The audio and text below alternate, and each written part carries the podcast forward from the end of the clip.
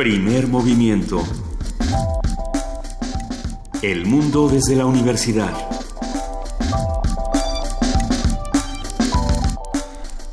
Muy buenos días, son las 7 de la mañana con 5 minutos, hoy es miércoles 21 de junio, estamos aquí arrancando con primer movimiento. ¿Cómo estás Miguel Ángel Quemain? Muy buenos días. Hola Lisa Iglesias, ¿cómo estás? ¿Qué estás haciendo Miguel Ángel? Pues estoy pensando en lo que, este, cómo va a transcurrir el día de hoy, cuáles son, cuáles son los temas del día y no encuentro uno más importante que el del espionaje. ¿no? El del espionaje. A periodistas, pero en realidad este, a la sociedad. ¿no? Inés, buenos días. ¿Cómo ves este asunto, querida jefa de información? Pues sí, sigue dando vueltas. Eh, estábamos hablando hace un segundo antes de entrar al aire del el final del semestre, ya están en ese bonito momento, ya ya entregaron, ¿no? Casi todos entregaron trabajos finales, exámenes finales. Y ya están, están, los maestros en ese bonito momento de maestro no ha llenado las actas. Pase por favor a firmar sus actas, maestro. Y, es la segunda vuelta de extraordinarios. Es la segunda vuelta de extraordinarios. Ya ese momento en el que ya dices... Ya el maestro derrama una lágrima y dice, ya entrégame lo que sea. No, se, no se dejen vencer, eh, los extraordinarios no son tan terribles como parece, no lo sé. No, no, es que yo jamás hice un extraordinario. Pues, ah, pues no es cierto. Pues hay un tema en la vida que tiene que ver con la presencia. Nosotros estamos aquí todos los días y hay materias que requieren la presencia de los alumnos. Y Ay, ¿qué pasa con, el sistema abierto? Un extraordinario no lo resuelve. El sistema abierto es otra cosa, pero eh. el sistema presencial sí exige una disciplina que vamos a tener que continuar toda la vida. Pues lo que sí requería de, este sistema presencial, por ejemplo, fue la asamblea de la OEA que está por llegar a su fin. Esta asamblea en Cancún, donde, bueno, pues muchos países de, América Latina, de América del Norte se reúnen para discutir ciertos temas. Y bueno, la discusión estuvo de lo más interesante. Ayer Delcy Rodríguez regresó a decir, bueno, a ver, sí me quedo a responder algunas preguntas, o, por lo menos a tener derecho de réplica cuando todos eh, critiquen a Venezuela. Es un tema muy complicado porque también se va, regresa, ayer dijo yo ya me voy. Pero, justamente ayer que hablábamos con Eduardo Bueno, que, que es siempre tan tan incluyente, digamos, y tan y abarca tanto dentro de sus análisis, ¿no? Porque es alguien que ha seguido la historia de América Latina desde los años 50, o sea, es alguien que es capaz de realizar este este travesía, digamos, por la historia de América Latina. Eh, pues la, la, impresión que, que queda, ¿no? por lo menos a mí, es América Latina se tiene que reinventar, o sea, tenemos un pasado, pues todos tenemos cosas de nuestro pasado, todos tenemos pasado, ¿no? Y, todos como, como naciones tenemos cosas que nos avergüenzan, amistades que nos avergüenzan, este, connivencias, este, como datos y, con, y complicidades que nos avergüenzan y, del, y que no querríamos tener en nuestra historia, pero así es, ¿no? Pensar que estamos condenados a vivir con la sombra de Estados Unidos, estamos condenados a ser siempre eh, unos los espías de los otros, a, a nunca perdonarnos, a cargar siempre con los venezolanos son así, los mexicanos son así, los cubanos son así, los hondureños, salvadoreños, guatemaltecos son de cierta manera, Panamá, etcétera a ver, no, ¿no? O sea, si no empezamos a plantear las cosas de otra forma y no empezamos a plantearnos la América Latina de otra forma, con Estados Unidos como está y con el lo que llaman el nuevo orden mundial, que parece todo menos orden, pues está fatal, ¿no? Con un con un presidente de Estados Unidos que llega a Ucrania y de un plumazo se enemista con todos porque lo llaman la Ucrania y la Ucrania se refiere a la posición geopolítica de Ucrania con respecto a Rusia, tiene que ver con la palabra frontera, según estaba leyendo. Entonces, claro, Ucrania no es la frontera, ¿no? Porque eso quiere decir que la estás definiendo con respecto a otro país y a Rusia, sin este ni más ni menos, ¿no? Entonces, a ver, estamos frente a una serie de líderes y de, y de personas enormemente ignorantes y de poderes enormemente ignorantes, enormemente irresponsables, como vemos en México. Pues no nos queda más que reorganizarnos y olvidarnos de nuestro pasado y ver qué podemos hacer para adelante. Pues sí, habrá que, habrá que analizar qué hacemos. Hablando de exámenes extraordinarios, pues siempre hay otra oportunidad.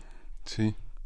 Siempre hay una oportunidad de ver las cosas diferente. Y, al parecer, y el parecer, digamos, entre la prensa que está cubriendo, hubo un, consenso entre varios, entre varios países para darle la oportunidad de esta, de esta contrarréplica a Venezuela, porque en muchos países latinoamericanos esta línea que viene de Estados Unidos de acotar a Venezuela lo más posible, pues es una línea intervencionista a todas luces y es importante ese derecho de réplica para Venezuela. Y parece que de Venezuela ya se dijo todo lo que se tiene que decir, ¿no? Es un, es un Estado totalitario, eh, lo han hecho todo mal y hay que tener, no es nada más que una una especie de fábula a la que hay que poner atención. Y, sigamos poniendo atención a todo lo que está pasando en América Latina. Veamos qué pasa con Guatemala, qué pasa con Brasil, qué pasa con Argentina, qué pasa también con nuestro propio país.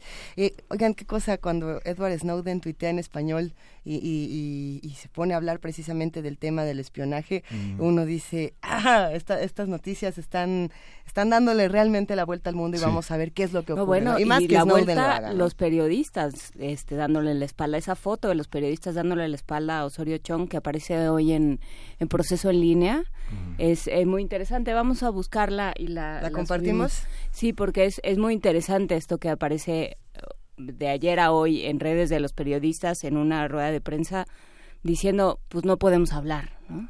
Así no podemos no podemos dialogar. Oye, se va a poner muy bueno el programa esta mañana. Tenemos muchísimo que discutir y, pues vamos dándole para que nos dé tiempo de platicarlo todo. Vamos a, vamos, vamos a tener eh, en en este miércoles de lectura vamos a hablar con Alejandro Cruz Atienza, que es el director editorial del Colegio Nacional, para ver esta, este proceso que lleva ya algunos años de modernización tecnológica del Colegio Nacional, de la difusión de sus actividades y de la puesta en foco de los grandes, de las grandes este, eh, figuras que componen esta, esta institución ya tan importante en la vida nacional. Vamos a hablar también en nuestro miércoles de alimentación ah, sobre el tema de los endulzantes. Y lo digo mientras eh, muevo una pequeña masita dulce entre mis manos. Es un dulcecito que ya lo hice bolita porque no me lo va a comer porque la maestra... ¿Solo lo vas a sobar? Sí, solo lo voy a sobar porque la maestra Rocío Fernández me va a decir, no te comas eso. Ella es consultora en nutrición y ciencia de los alimentos. Va a estar con nosotros esta mañana. Y justamente para comentar toda la cuestión del espionaje de, de, Estado, el espionaje gubernamental, Rafael Cabrera, que es periodista, va, vamos a comentar, vamos a discutir con él, vamos a analizar el cómo, cómo enfrentar el espionaje de Estado. Él fue, fue uno de los que en 2015, 2016, eh, digamos, tuvo su teléfono hackeado por así decirlo, por este, por este malware Pegasus. Así que ya, nos contará mucho más del asunto. En la nota internacional vamos a hablar de la definición de terrorismo. después de tantos eh, asuntos que tenemos que discutir de, manera urgente, vamos a definirlos. La doctora Claudia Barona, profesora investigadora de la Universidad de las Américas, Puebla, doctora en Filosofía y Letras en especialidad en estudios árabes e islámicos y estudios internacionales mediterráneos, también especialista en Medio Oriente y Norte de África y muchas cosas más que ya ahorita no les vamos a contar, va a estar con nosotros también platicando. Y bueno, la poesía necesaria le toca a Luisa. No, te toca a ti, Miguel. ¿Otra vez? ¿Cuándo te tocó? otra vez? Ah, no, te tocó, le tocó ayer. Sí, sí. Ah, Luisa. Ah, estoy muy contenta porque tengo un, poema que ya estaba planeando desde hace como tres semanas. Diez minutos. ya, ya veremos. Va, va, me toca la poesía necesaria. ¿Y la mesa a quién le toca, querido Miguel Ángel? una mesa que, este, que le habíamos quedado de ver a nuestros radioescuchas con Jonathan Furtzer. Furtzer.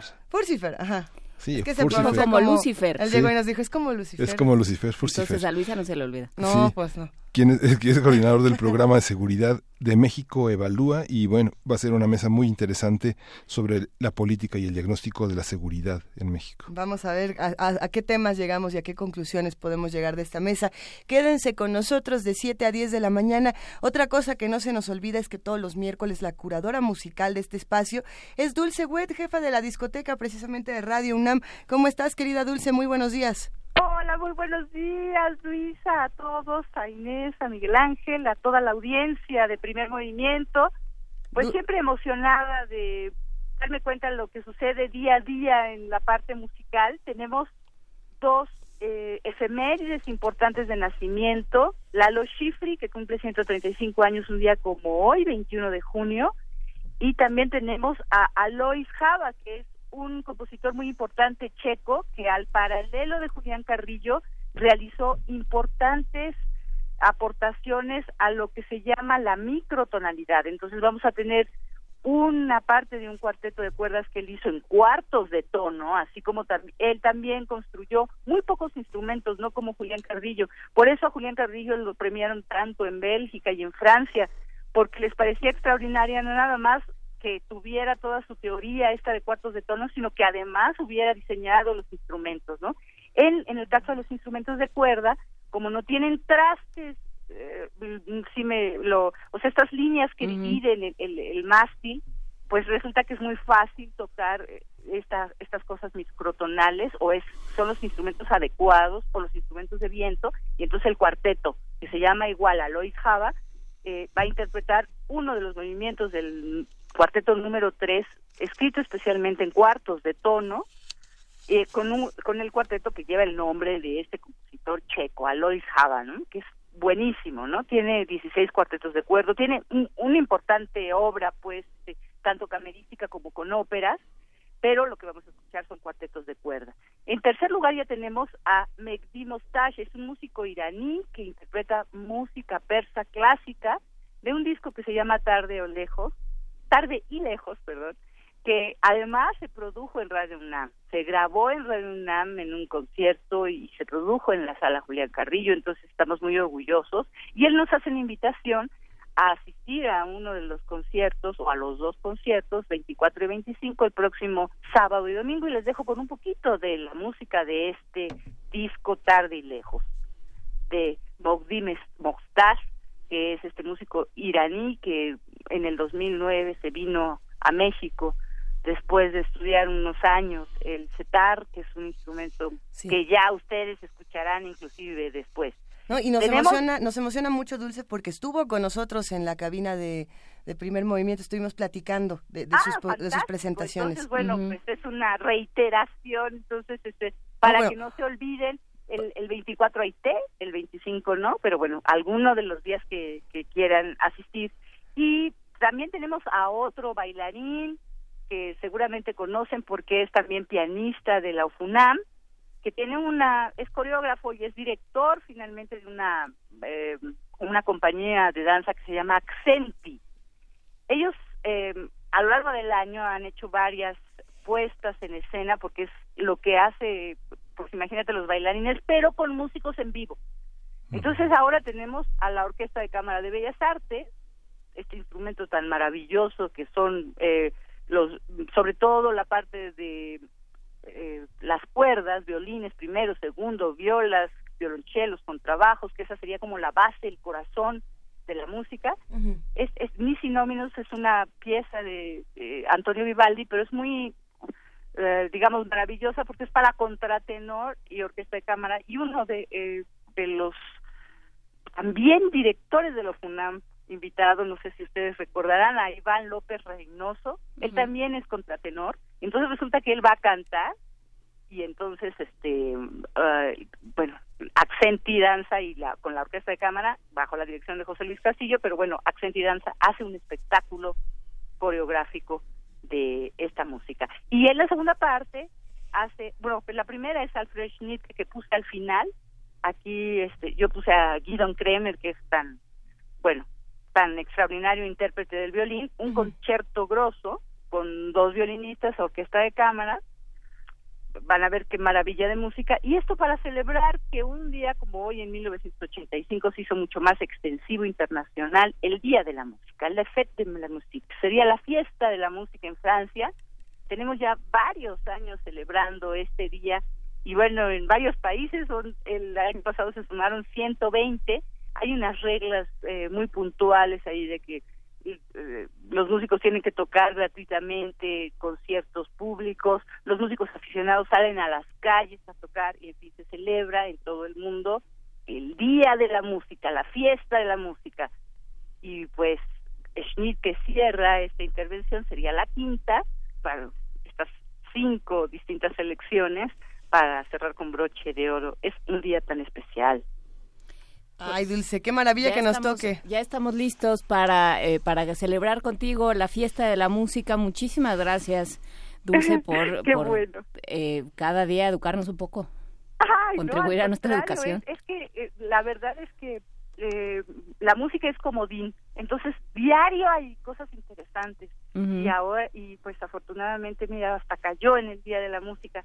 Vámonos con Lalo Schifrin si quieren, este para escuchar algo de su obra Trópicos de 1981. Lalo Schifrin ha tenido una gran, gran, bueno, tiene 85 años, está cumpliendo, creo que también es un número redondo importante y tiene una eh, pues participación muy activa en el mundo de la televisión y del cine en distintas series, aunque también en la música de concierto, ¿no? A ver qué les parece también un poco los ritmos caribeños. Venga, pues muchísimas gracias, querida Dulce Wet, te mandamos un gran abrazo.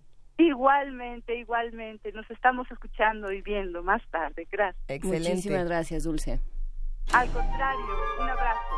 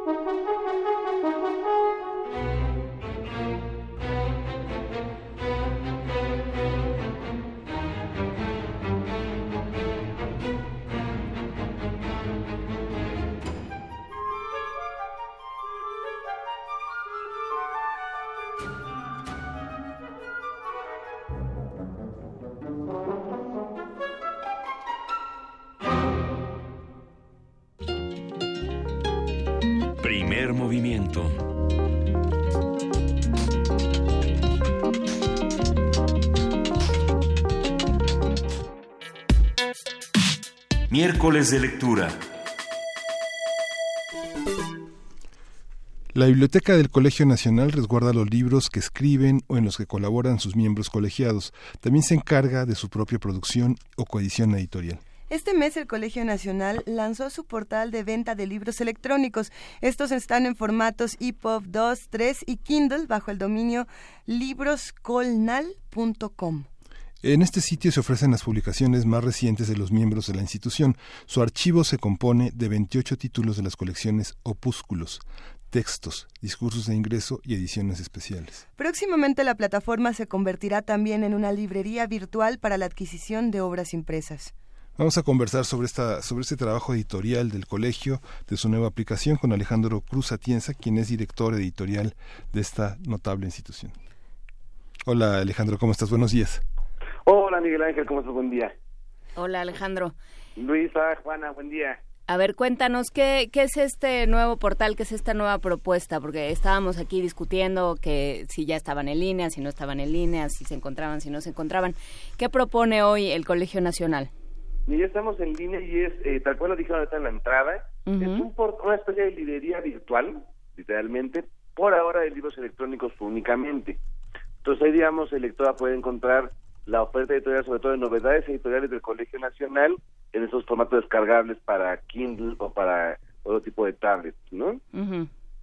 Y porque fue importante, a ver, ya habíamos empezado con la digitalización de obras hace más de año y medio o dos, eh, que subiéramos a puntos de venta como Amazon o estos grandes eh, no puntos electrónicos, pero eh, y además de que es muy pequeña nuestra producción apenas, tenemos nada más 28 títulos en este momento, se perdían en esas grandes plataformas. Entonces era fundamental crear un sitio con una identidad propia del colegio donde la gente pudiera entrar a ella, ver qué es el colegio, qué ofrece, quiénes son sus miembros y crear también un vínculo mucho más directo con el lector potencial. En ese sentido fue fundamental crear este, este portal que ha sido una diferencia, bueno, significativa y radical a como estábamos vendiendo y ofreciendo los libros hace pues unos dos meses, ¿no?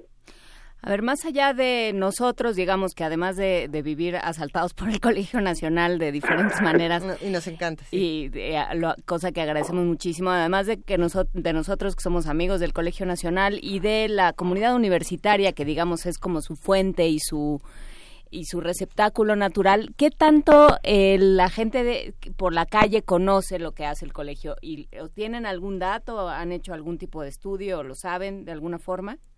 Mira, es eh, cada vez, o sea, mucho más gente conoce el colegio ahora, ¿no? Es verdad que hace unos años el colegio era poco conocido, incluso se confundía mucho con el Colegio de México, cosa que nos pasa actualmente, como que en el imaginario general, colectivo, existe el Colegio de México, ¿no? El nacional, eh, muy pocos saben lo que es o creen decir que saben lo que es, pero ya que les preguntas no tienen ni idea lo que es, ¿no? Entonces, hace un esfuerzo muy importante también hace como tres años cambió la Secretaría y hubo un cambio de intención eh, de cómo acercarse nuevamente a la población, eh, que hubo pues, muchas estrategias de distinta índole, desde campañas de promoción mucho más importantes en medios, eh, eh, impresos o electrónicos, redes sociales, el metro, que empezó, digamos, a permear y hacer una presencia mucho mayor eh, dentro de la población, ¿no? En la parte de publicaciones ha sido igual. Tenemos ya, por primera vez en la historia del colegio, distribución en librerías, por ejemplo.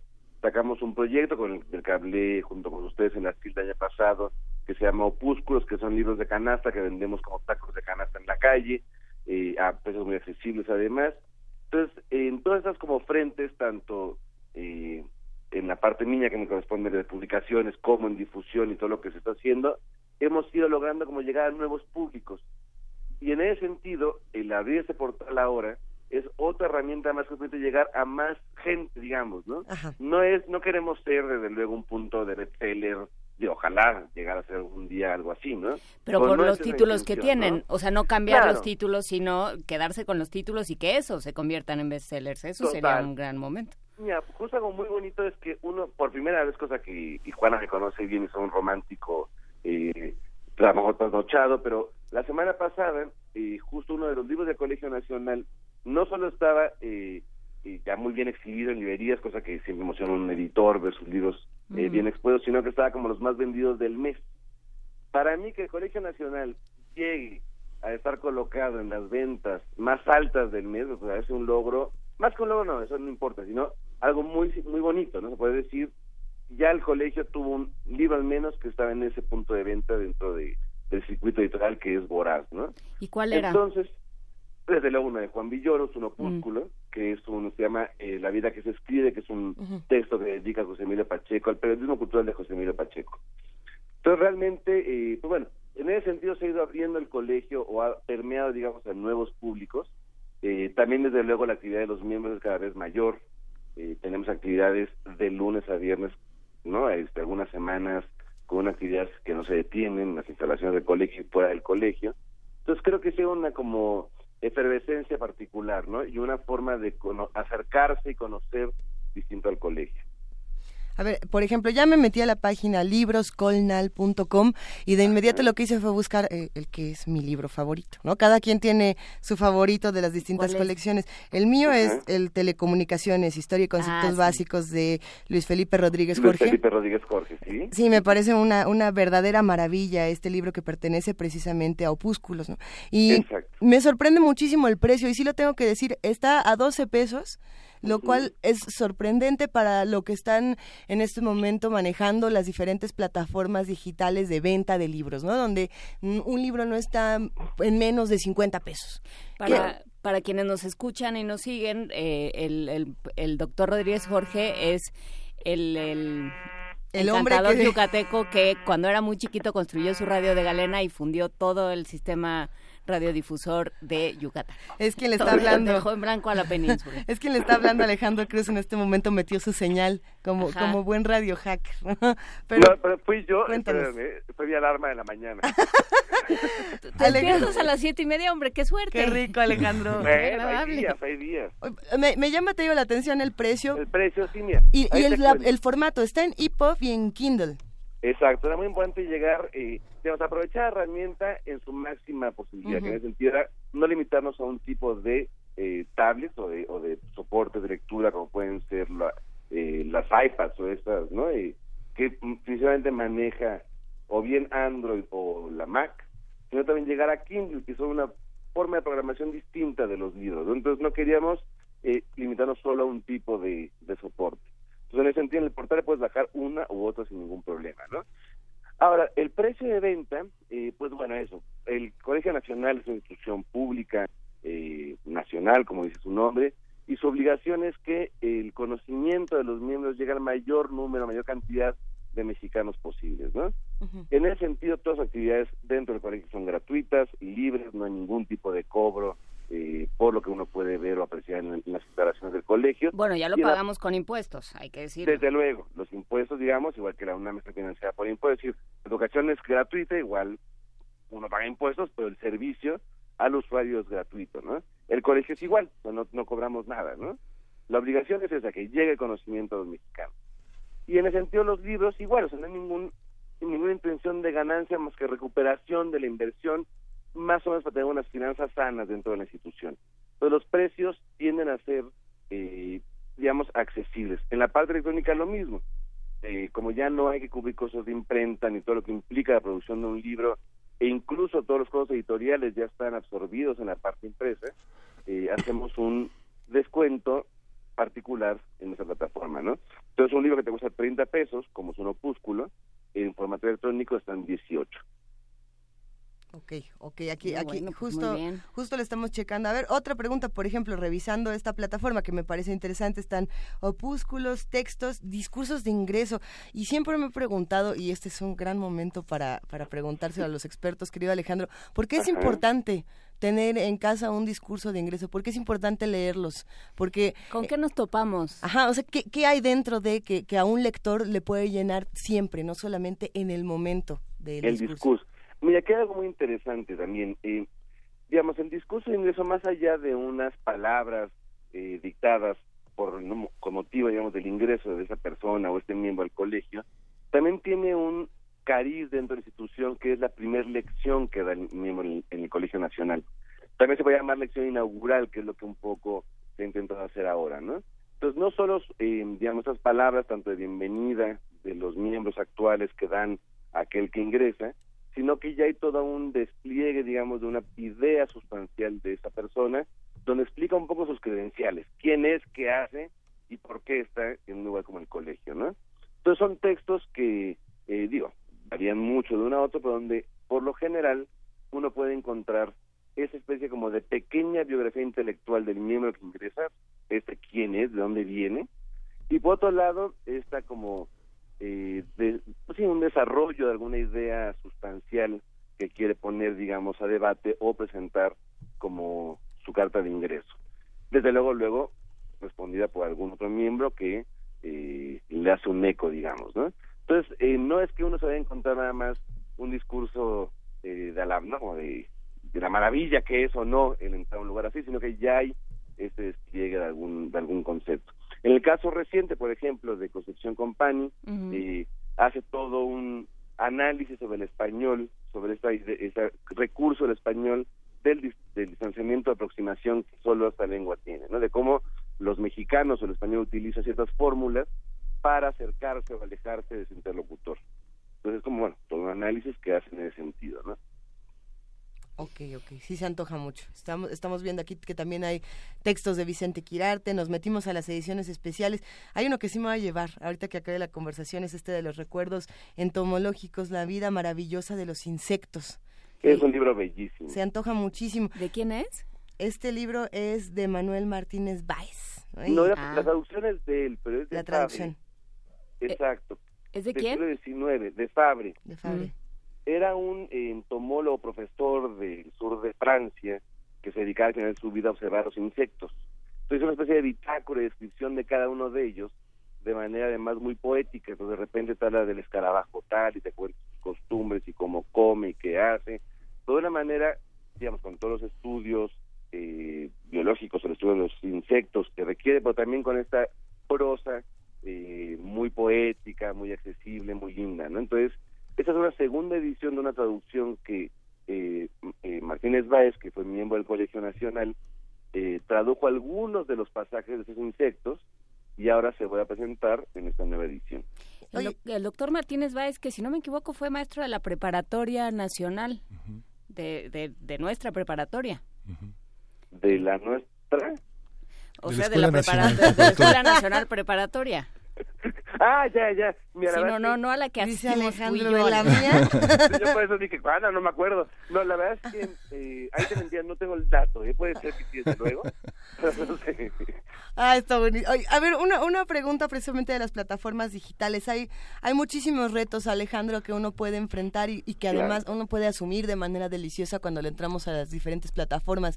No solamente subir como tal el PDF y dejarlo ahí para la descarga y, e independientemente del precio que tenga, sino también pensar en, en qué le espera a los libros digitales. Es decir, el Colegio Nacional puede, puede decir, a ver, este libro digital que tengo, por ejemplo, de insectos, también podría eh, tener enlaces ¿no? a, otro, a, otro tipo de contenidos, eh, videos creados eh, exclusivamente por el Colegio Nacional. ¿Han pensado en este tipo de contenidos que, que son los que en este momento, pues sí, están revolucionando, por así decirlo, el uso de las nuevas plataformas? Pensando en nada más los, los seres que tienes para crear contenido, o sea, los tienes, tienes los cerebros para crear el contenido, ¿cómo les va con la interfase, digamos? Claro, Mira, tenemos, eh, por lo pronto, digamos, un próximo eh, lanzamiento que yo tardará máximo un mes más, que es el primer libro para niños del Colegio Nacional. Ese es un libro eh, que también es una segunda edición en su versión impresa que se llama Mis amigos del colegio, donde una autora que se llama Leslie Argel, eh, Leslie Alger, coordinada por Rui Pérez Tamayo, también miembro del colegio, que fue, digamos, el orquestador de este proyecto, eh, hizo una serie de entrevistas a todos los miembros del colegio, eh, contando un poco su vida, qué hacían de niños, qué estudiaron, qué los movía, qué los motivaba, luego por qué se dedicaron a lo que se dedicaron y al final, digamos, qué hacen hoy en día y su principal trabajo, línea de trabajo, ¿no? Es un libro ilustrado en la parte impresa que vamos a llevar a una edición eh, digital eh, interactiva, sobre todo con animación y que sea como con ciertos juegos para los niños, ¿no? De manera que si uno habla de eh, Jaime Urrutia Fukugauchi, ¿no? Este eh, bueno, eh, geofísico de la de la UNAM justo, que fue el gran estudioso del Chichulub y de todo el efecto que tuvo este gran meteoro en, en la bueno, en, en, los continentes y en el fin de la vida en, el planeta, uno puede de repente los niños, ¿no? Jugar ahí con los dinosaurios, ponerlos de un lado a otro, el meteoro, cómo llegó, un mapa interactivo, es decir, sí va a haber una cierta eh, interfase y una interacción con el lector, ¿no? Ese es el primer proyecto más ambicioso que tenemos a nivel animación y otros usos de lo electrónico. Eh, pero también, y aquí lo que quiero, digamos, también puntualizar, eh, hay publicaciones que ya únicamente vamos a hacer en formato electrónico y no en ambos. Eh, sobre todo creo que hay algunas publicaciones que ya no tienen particular sentido eh, en papel, para te descuento porque, bueno, y uno de ellos es la memoria del colegio. La memoria es una publicación que surgió al año de haberse fundado el Colegio Nacional, en 44, es el primer número de la memoria, que es una revista o una publicación anual, más bien, donde se recogían todas las actividades de los miembros, y una especie como de informe, eh, donde uno podía ver todo lo que hizo cada uno de ellos, al ser reconocidos como miembros del Colegio Nacional, y se complementaba con artículos, una especie de revista un poco azarosa, les puedo decir. Yo viendo como toda la historia de la revista, de repente había artículos de un tipo, de repente no, de repente se repetían artículos, como que nunca una línea muy clara editorial, ¿no? Pero es un instrumento fundamental de la institución porque se mantiene su memoria año con año y uno como investigador o como usuario puede ir a ella para ver, digamos, la actividad y la producción de, de todos esos hombres y mujeres. Entonces, esa publicación que se seguía imprimiendo cerca de 500 ejemplares, bueno, bajamos el tiraje a 500, antes eran 1000, y la verdad es que se vende mínimamente, a lo mejor 10 ejemplares al año, ¿no? Entonces ya no tenía un sentido seguir, digamos, dedicando, destinando recursos para sacar una publicación impresa con todo lo que implica de almacenaje, de costos, de producción, que no tenía un, un público. Entonces ahí sí fue una decisión de eso, por ejemplo, que es fundamental que exista como vía de la institución, llevémoslo únicamente a un formato electrónico. Y además nos permite enriquecerla, ahora sí, es decir, tendremos todas las actividades de los miembros, eh, que uno puede además, de manera interactiva, poner ¿no? o, o, presionar algunas de las actividades, ver, por ejemplo, sus carteles, programas de mano, lo que estuvo alrededor de la actividad, o incluso poderlo luego ver en el canal de YouTube lo que esté grabado como la plática o la actividad vinculada a esa entrada, ¿no? Entonces creo que ahí, por ejemplo, es un recurso que supera al papel, en el sentido de lo que uno puede ofrecerle al futuro investigador o futuro lector, y que le estás complementando con información directa, viva, de lo que estamos eh, como no este asentando en esa memoria. Entonces ahí, por ejemplo, va a ser un experimento, estamos desarrollando está la primera carencia. ¿no? También con una impresión, rapidísimo, perdón, bajo demanda, unos 10 ejemplares, para también tener en biblioteca, en resguardo, algún ejemplar impreso, pero solo como testigo en biblioteca. ¿no? Solo porque el papel eh, se muere menos que el electrónico. Claro, ahí sí tenemos que, pues, necesitar de todo lo que es resguardo, eh, pues hacerlo, ¿no? Miguel Ángel. En la, en, la, en la página, bueno, ahí me tocó ver surgir la página. Y, y, la, y la diseñó un hombre que nunca tuvo una computadora en su escritorio, que fue Fausto Vega, que fue secretario del Colegio Nacional. Ah, la página previa del colegio. Sí, la página previa que tenía los discursos en, en PDF, los opúsculos y las respuestas de los este, de los miembros del Colegio Nacional que le daban la bienvenida en su especialidad a, este, al miembro recién este, de recién ingreso. Esta, esta parte este, eh, ya, ya no está en la página. ¿Por qué no está ya esa, esa, esa, ese aspecto? Eh, tenían una parte donde también había un aspecto donde la, la, la prensa cultural, eh, las revistas especializadas se referían a algunas actividades de los miembros. Era muy atractiva la parte que tenía que ver con la parte de, de cultura, que no sé el caso de Vicente Rojo, este escritores como Quirarte, etcétera, ya no está. Ah, ¿Te refieres a una parte interactiva dentro de la página no, web? No, no, una parte informativa, digamos. Este, entró, ah, entró, entró, por ejemplo, la transcripción de eh, la reciente entrada de, de, un miembro del Colegio Nacional. Ah, mira, sí, todo está todavía. Lo que pasa es que, digamos, la página se migró a una nueva plataforma, la página web, que no lo de libros colnales, es distinto. y la página web, digamos, cambió de diseño eh, hace aproximadamente también dos años. Estamos todavía ajustando las cosas que no funcionan como hubiera gustado en esta en esta transformación del sitio, digamos, pero aún ahora, porque una cosa que también quería contar, y que bueno que me comentas esto, es que además de Libros Colmar, que es este portal de libro electrónico de este formato que hemos hablado, si uno entra en la página web a biblioteca, uno puede encontrar a través del sistema LES, que es el sistema de la biblioteca, la mayor parte, o estamos buscando llegar, eh, tener todo nuestro acervo disponible en PDF gratuito que a lo mejor es a lo que te refieres con los discursos de ingreso, que no solo son los discursos, son toda la producción editorial, son es que todo sea libre y gratuito, ¿no? ¿Qué diferencia entre un hip hop? Que uno me puede decir, bueno, pues un, a nivel comercial, para que tienes un libro electrónico y luego disponible un PDF descargable eh, gratis, ¿no? Bueno, primero no nos importa, mientras la gente lo tenga, pues genial, ¿no? Pero además es un producto diferente, es decir, un hip hop tiene una programación, una forma de consulta diferente en una tabla que puedes llevarte, pues tienes un índice, vas, vienes y hay una, eh, una interfase, como decía Juan Inés, eh, particular, ¿no? El PDF, bueno, es un testigo que tú puedes bajar, puedes tener acceso y leer las obras que te interesen, pero es un, un uso diferente, ¿no? Y eso sigue vigente. Si usted metes a biblioteca, e invitamos a todos los radioescuchos ¿no? que también entren en esta sección, verán varios de los eh, libros en este formato eh, libremente descargable, ¿no? Pues Lo que pasa es que si no es fácil la ruta. O sea, en eso tiene razón. A lo mejor no recuerdo la página previa. a lo mejor no es fácil llegar a esta eh, esa parte o sección de la, del sitio web, pero es eh, a través de la biblioteca. Sí, es, es, que el centro de información es eh, quien está familiarizado con este formato, generalmente son investigadores que consultan bases de datos muy avanzadas en, en, las universidades que ponen sus acervos, no públicos, sino en disposición a, a un número de cuenta que tiene que ver con tu membresía como investigador o como alumno, ¿no? Claro que aquí no, aquí no hace falta ningún número de membresía, solo entras y ya puedes tener acceso a ellos, ¿no? pues todos somos miembros del Colegio Nacional, o sea, no todos somos miembros del Colegio Nacional, todos somos, el Colegio Nacional es de todos y todos somos usuarios, bien. Exacto, esa es la, esa es la lógica detrás de todo lo que es el colegio. Pero, pero sí todos podemos ser miembros del Colegio Nacional cuando leemos eh, los libros que se encuentran en libroscolnal.com, todos podemos vivir y revivir estas historias, por ejemplo, en los discursos de ingreso, en las ediciones especiales, en los opúsculos y en los textos, y en todo lo que se van a encontrar, visítenla eh, vean todos los precios, vean los textos, eh, disfruten estas ediciones digitales. Alejandro Cruz, como siempre es un verdadero placer charlar contigo. Al contrario, me encanta saludarlas, hablar con ustedes.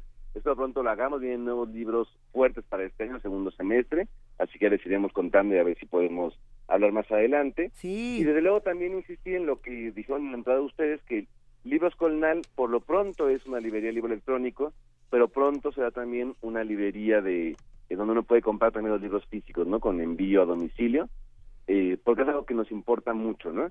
Y otra cosa que no eh, mencioné, que también quiero puntualizar, es que además del portal Libros eh, Colnal, los libros siguen vendiéndose en grandes eh, puntos de venta a nivel internacional, como Amazon, iBookstore y muchas librerías y bibliotecas académicas a nivel de todo el mundo. Siempre es bueno compartir eh, entre las grandes plataformas y, las personales, así todos podemos acceder al conocimiento. Gracias Alejandro, va un abrazo muy grande. Muchas gracias a ustedes, un abrazo fuerte. Un abrazo Alejandro, gracias. Bye, chao. Primer movimiento.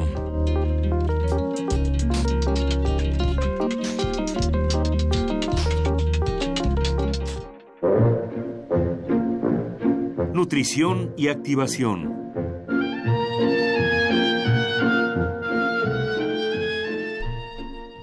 Rocío Fernández, consultora en nutrición y ciencias de los alimentos, ¿estás ahí? Rapsoda del Tlacoyo, ¿cómo estás, Rocío? Aquí estoy muy contenta de compartir nuevamente con ustedes. ya nos está dando nervios, Rocío. A ver, endulzantes, ¿cuáles son los endulzantes? ¿Son buenos, son malos y por qué? Bueno, todo depende, ¿no? como ocurre con cualquier alimento y, en fin, eh, estaba escuchando hace un ratito cuando inició el programa lo del dulcecito, ¿no? Que, que, que comentabas, Pero no, no tiene nada de mal, un dulcecito no. Es decir, eh, eh, los endulzantes eh, no son malos por serlo. El problema es el uso que actualmente hacemos de, de, de estos, ¿no? Ese es el detalle. Ok. A ver, eh, existe, digamos, el, el azúcar, ¿no? Como el, el azúcar refinada, como el, el principal. Sí. Este, ese ya nos han dicho que es peor que la grasa y que está acabando con nosotros y la epidemia de diabetes y de obesidad y entonces entran en juego otros endulzantes que se nos que aparentemente o así se nos venden son menos dañinos. Sí. Y, pero luego resulta que eh, si le das si rellenas a una rata de sacarina la matas y esas cosas. ¿Qué pasa con todos los endulzantes que aparecen por ahí? Bueno, tal vez habría que empezar por distinguir entre dos tipos de endulzantes. O sea, podemos hacer clasificaciones de bajo distintos criterios, pero vamos a usar eh, el que tiene que ver con el aporte de calorías. Entonces, el azúcar, como acabas de mencionar, es el tipo de endulzantes que aportan calorías y que tienen un efecto a, a nivel de nuestro metabolismo. Pero no solo está el azúcar de caña, ¿no? Que, es la, el azúcar de mesa. También está ahí la miel incluida, el azúcar de las frutas, la fructosa, fructosa que se agrega actualmente a muchos eh, productos industrializados, el jarabe de maíz de alta fructosa, etcétera. Todos estos, eh, como bien lo decías tú, se han estudiado recientemente eh, con mucho cuidado en estudios epidemiológicos para evaluar su efecto en la actual epidemia de sobrepeso, obesidad, diabetes, etcétera. Y hay mucha evidencia de que el consumo que ha aumentado notablemente en los últimos años sí es causa de todos estos problemas de salud. de, de hecho, más que el azúcar de caña, la fructosa es la que nos está preocupando actualmente, sobre todo porque se le da a muchas bebidas azucaradas y tiene efectos metabólicos que preocupan todavía más que los que la misma azúcar de caña genera. No quiere decir que entonces el azúcar de caña se puede consumir limitadamente, sino que la fructosa tiene todavía efectos más nocivos. Bueno, eso es por un lado. Y luego están los, los edulcorantes, que también así se les llama los endulzantes, eh, digamos a nivel técnico, ¿no? Eh, que, que no son, que, que se conocen como no nutritivos o no calóricos porque no aportan kilocalorías o muy pocas en, en, en, nuestra dieta. Y entonces, bueno, surgieron como la panacea, ¿no? Porque podíamos aparentemente consumir, eh, sentir ese sabor dulce sin, sin subir de peso, sin tener el efecto metabólico. Fue en, en, durante mucho tiempo ha sido una buena opción para quien padece diabetes, por ejemplo. Sin embargo, eh, sí hay estudios muy recientes que nos hablan de posibles efectos inesperados que si quieren vamos a ir comentando poco a poco más adelante. Son son son varios eh, y, qué bueno que tocamos este tema ahora mismo porque justo en, en abril pasado acaba de salir el primer metaanálisis sobre este tema. Un metaanálisis es un análisis de varios estudios publicados todos los, los, los más recientes que existen y entonces sí se vio que eh, existen posibles efectos eh, no saludables. A ver, a ver, hablemos de ellos. ¿No saludables o sea dañinos?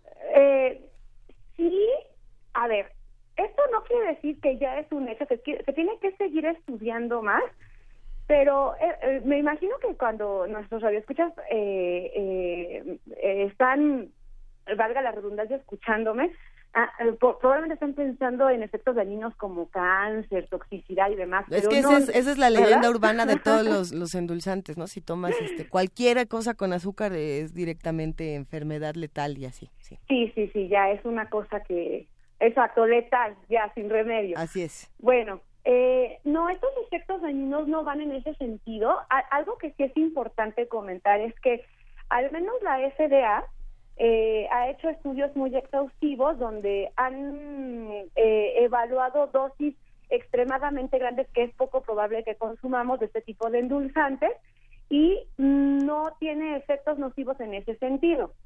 Sin embargo, sí hay topes de ingestión, así sí hay determinadas dosis que no debemos sobrepasar para evitar cualquier efecto tóxico. Pero bueno, vamos a asumir que realmente eh, se consumen bajo las, las dosis máximas permitidas y demás. Bueno, lo que los este metaanálisis que les acabo de platicar, lo que nos, nos dice es que más bien la preocupación va en el sentido del aumento de peso, por más que de sorprenda. Entonces, mm, uno se pregunta, pero ¿cómo si no aporta kilocalorías? Si ya nos habían dicho que no tienen, eh, que no se metabolizan, ¿por qué entonces tienen que ver con, con, con el aumento de peso y la obesidad? Bueno, parece ser que esto se debe a modificaciones de la microbiota intestinal. Eh, también tienen efectos en, eh, tienen cierto efecto en la intolerancia a la glucosa, eh, efectos en nuestros mecanismos de saciedad y de hambre, y todo esto conduce a que o bien consumamos mayor cantidad de alimentos, y o por otro lado que estos cambios en la microbiota generen alteraciones en nuestro metabolismo que pueden dar lugar a un aumento de peso. Entonces, esa, eso es lo que se está estudiando en estos días. No es algo definitivo, pero entonces sí hay que tener esa, hay que tener esa consideración, sobre todo cuando hacemos recomendaciones en nutrición estábamos leyendo por aquí algunos de los comentarios en redes sociales y algunas de las preguntas que se hacen. Hay, hay, hay un asunto interesante con esta cosa de la ingesta diaria admisible. Sí. Que, por ejemplo, no es lo mismo una cucharada de azúcar que una cucharada de, de sacarina, que de aspartamo, que de otras sustancias, ¿no? Que, ¿Cómo podemos medir esta ingesta diaria admisible? Bueno, para el caso de los eh, endulzantes calóricos como el azúcar, la miel, la fructosa, etcétera, existe un, un tope de ingestión, pero nosotros estamos pensando en azúcares añadidos, ¿no? Es decir, los que vienen en las bebidas azucaradas, en, en galletitas, en pastelitos, la que adicionamos al café, al té, que no debería adicionarse. O sea, lo ideal sería que aprendiéramos a tomar estas bebidas sin azúcar. Bueno, el tope de ingestión para, en promedio, para un adulto, de acuerdo con la Organización Mundial de la Salud, idealmente es de 25 gramos de azúcar, que esos son 5 cucharaditas de azúcar. Para un niño, ese tope de ingestión es menor, debería de ser de 20 a 15 gramos. Es muy poquito. Imagínense que una lata de refresco de 600 mililitros puede contener hasta 12 cucharaditas cafeteras de azúcar. Entonces, con una lata de refresco, con un, un envase de 600 mililitros, estamos superando por mucho ese tope de ingestión máximo. Con respecto a, a los edulcorantes no calóricos, los topes de ingestión son distintos, se pueden medir en, en, función de los sobrecitos, pero sí puede ser, eh, depende de cuál estemos hablando, puede en algunos son 15 sobrecitos o, 20 como máximo, en otros un poquito más, en otros un poquito menos. Sí, el, el, yo creo que la trampa está en en esta eh, herramienta como de fantasía, como de fantasía mercadológica, de puedes tomar lo que quieras. Claro. Puedes ingerir la cantidad eh, que tú quieras de este de este producto y no te va a pasar nada. Y resulta que sí te pasa porque pues cualquier sustancia que le metes a tu cuerpo en exceso tiene que tener algún, tiene que salir por algún lado, ¿no? Se tiene que metabolizar de alguna manera. Claro, se supone que estos edulcorantes no calóricos eh, eh, em, no se metabolizan, digamos, e incluso algunos salen prácticamente por completo. Sin embargo, eso no quiere decir que durante su tránsito no tengan efectos como estos que, acabo de comentar. ¿No? Por ejemplo, en su tránsito por el intestino ya se está viendo que es posible que interactúen con los microorganismos que están ahí presentes. ¿Que sean como el rey de la microbiota? Sí, sí, incluso hay, hay otros estudios, pero estos son in vitro, porque esto de, de, la interacción con la microbiota se ha hecho con, con animales de laboratorio e incluso con seres humanos. Pero hay otros que son in vitro que también nos hablan de que posiblemente estas sustancias eh, interfieran con el metabolismo de los azúcares que ya están ahí presentes que provienen de otros alimentos que consumimos, porque no, no consumimos el edulcorante normalmente solo, ¿no? sino que va acompañado a lo mejor de una pieza de pan o si, o si viene en una bebida azucarada pues de unos tacos, ¿no? u otro tipo de comida. Bueno, entonces los azúcares que vienen de los otros alimentos pues posible que se, que, que, que se absorban de forma distinta cuando están presentes estas, estas sustancias. Entonces, hay muchos efectos que no, que, que no se prevén. Si, si yo me voy por uno por unos tacos, ya estoy en mis taquitos, todo todo está muy tranquilo, Rocío, y de pronto digo, bueno, pues me tomo un refresco, ¿no? Eh, últimamente creo que todos notamos, eh, independientemente de si consumimos refresco, ¿no? Que de pronto era bueno a ver con stevia, sin stevia, con eh, endulzante artificial, bueno, sin azúcar, bueno, aspartame. aspartame, bueno, se lo quito, bueno, y de pronto ya todos los, parece que todos los refrescos se, regularizaron y dijeron, a ver, todos son sin azúcar, pero no, no existe refresco sin azúcar como tal. ¿No? O, qué es lo, o qué es lo que ya nos estamos tomando cuando estamos tomándonos un refresco, más unos tacos, más este, unas donitas a la salida. Sí, claro, bueno, e, eso es Yo no dije lo de las donitas.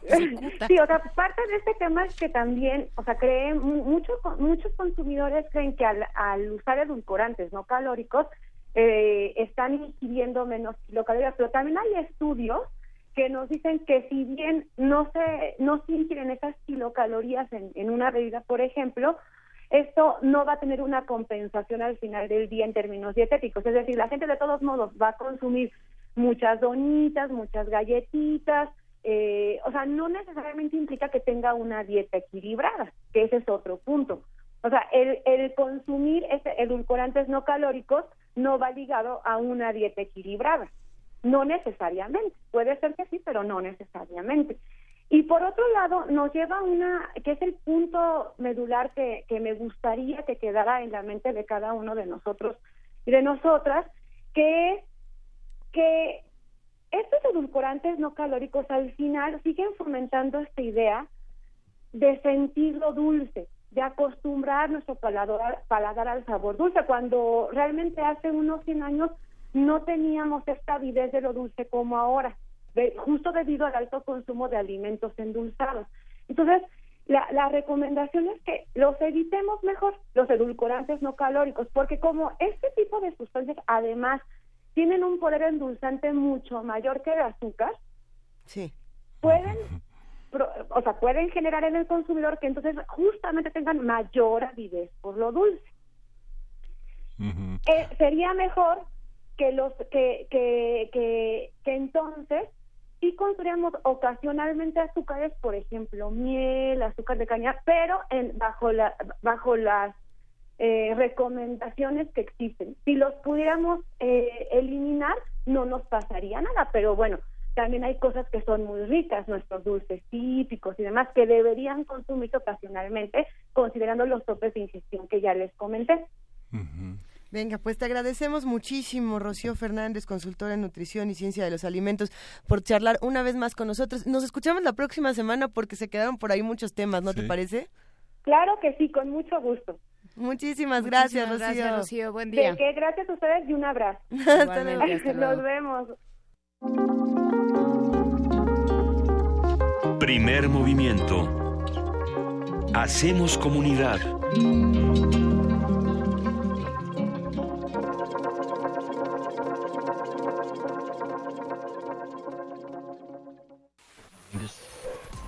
El locutor dice lo que piensa, habla sin escrúpulos, se cree dueño de la verdad absoluta. Vivimos la pelea radial, emisor contra receptor.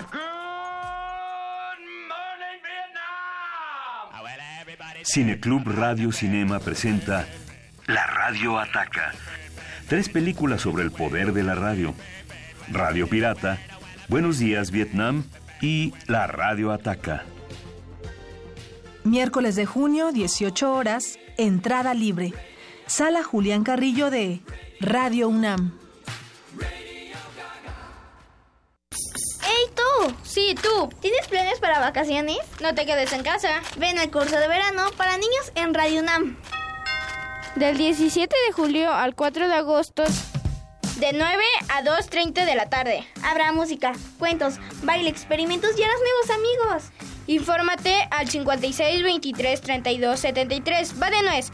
56 23 32 73. Hay cupo limitado. Ven y pásatela estupefantástico. ¿Eres de los que se la pasa posteando fotos en el Face burlándose de los políticos? ¿Dándole retweet a esas frases inteligentes de protesta? ¿Muestras tu inconformidad en redes sociales? ¿Haces memes quejándote del gobierno? En el Partido Humanista queremos decirte que eso no va a cambiar las cosas y que si quieres que este país cambie, tienes que ponerte a trabajar. Y el partido político es el mejor instrumento para cambiar las cosas. Y este es nuevo, no tiene vicios y tiene espacios para ti. Súmate, conócenos y pongámonos a trabajar. Partido Humanista Ciudad de México. El Museo Nacional de Arte exhibe la muestra Melancolía, integrada por 130 piezas de 80 artistas mexicanos, novohispanos, modernos y contemporáneos, que aluden al complejo sentimiento de la melancolía con obras de Diego Rivera, Germán Gedovius, David Alfaro Siqueiros, Manuel Rodríguez Lozano, Arturo Rivera, Julio Ruelas, Rufino Tamayo y Cristóbal de Villalpando, entre otros. El Museo Nacional de Arte se ubica en la calle de Tacuba número 8, Centro Histórico de la Ciudad de México. Muerte de Antoñito el Camborio es un poema del dramaturgo español Federico García Lorca y ya lo puedes escuchar en descargacultura.unam. Cuando las estrellas clavan rejones al agua gris, cuando los herales sueñan verónicas de Alelí, voces de muerte sonaron cerca del Guadalquivir. Sigue descargando cultura en www.descargacultura.unam.mx. Me encanta ponerme en pijama, tomar mi libro favorito y que mi imaginación me lleve a otros mundos. Ven en pijama a cantar y escuchar cuentos con Beto Pijamas. Todos los sábados de junio. Una de la tarde. En la sala Julián Carrillo. Entrada libre. Radio UNAM.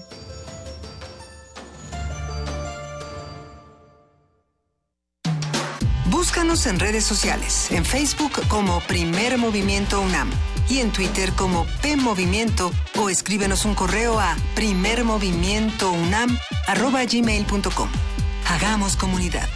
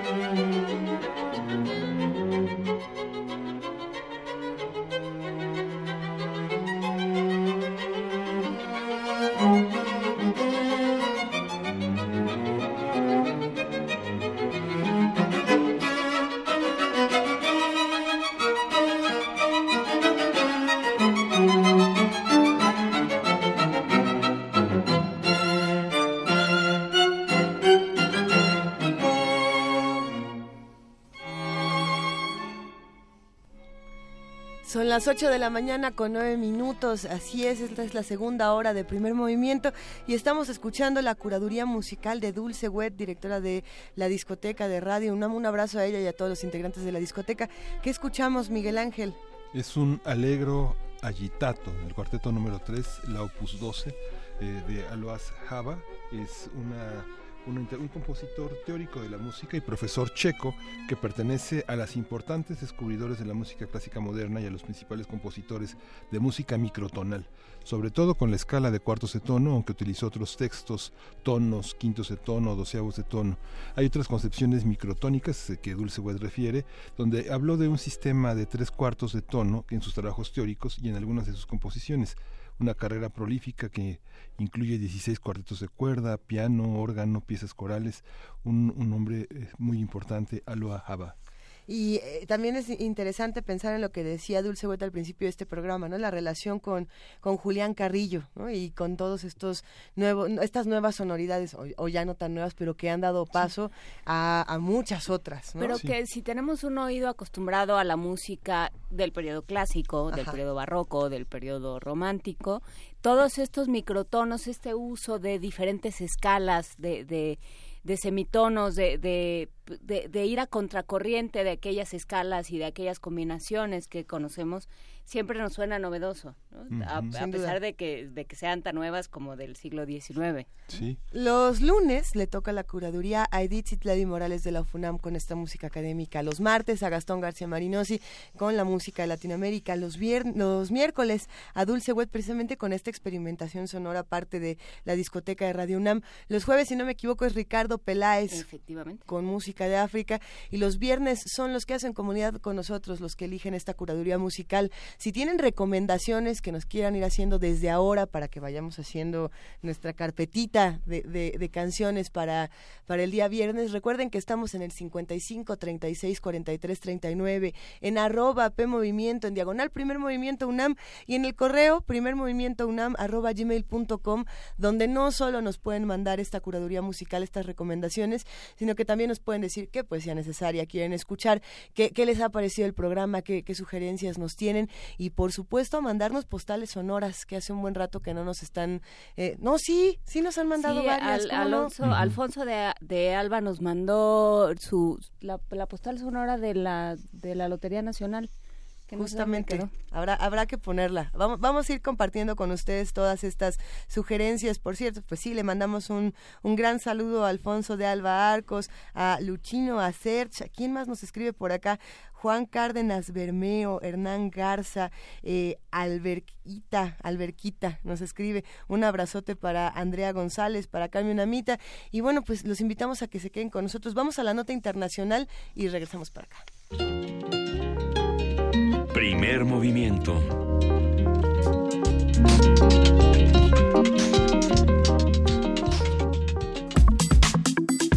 Nota internacional. El pasado domingo varias personas fueron arrolladas por una camioneta afuera de una mezquita en Londres, Inglaterra. Una persona murió y diez resultaron heridas. Un hombre fue detenido. La policía informó que todas las víctimas eran miembros de la comunidad musulmana. La primera ministra Teresa May calificó el ataque como un potencial acto terrorista. Algunos medios como el Daily Mail se refirieron al atacante como el conductor blanco de la furgoneta, pero ante las protestas de personajes como la escritora J.K. Rowling, actualizaron sus titulares y calificaron al sospechoso como atacante terrorista. Hasta ahora no hay un consenso entre la comunidad internacional para la definición de terrorismo. Por un lado, los gobiernos acusan de terrorismo a sus opositores y por el otro, las organizaciones y personas que lo practican niegan en este término por injusto o impreciso. Bueno, vamos a hablar sobre lo que entendemos como actos terroristas, sus definiciones de trabajo con la doctora Claudia Barona, quien es profesora investigadora de la Universidad de las Américas, Puebla, doctora en Filosofía y Letras con especialidad en estudios árabes e islámicos y estudios internacionales mediterráneos, especialista en Medio Oriente y Norte de África. Buenos días, eh, Claudia Barona, ¿cómo estás? Buen, bien, buenos días, muchas gracias por la invitación. Muchos estudios desde diferentes perspectivas eh, tienes en tu haber y la posibilidad de que desde esos miradores entendamos de distintas maneras qué es el terrorismo, quiénes nombran a otros terroristas y quiénes revolucionarios, agitadores, eh, activistas, este concepto tan impreciso, tan ideológico. Sí, totalmente. Este, tiene mucha carga de valor como insulto. Se convirtió en eso en un concepto totalmente negativo para quitarle peso a veces a algunas reivindicaciones sociales.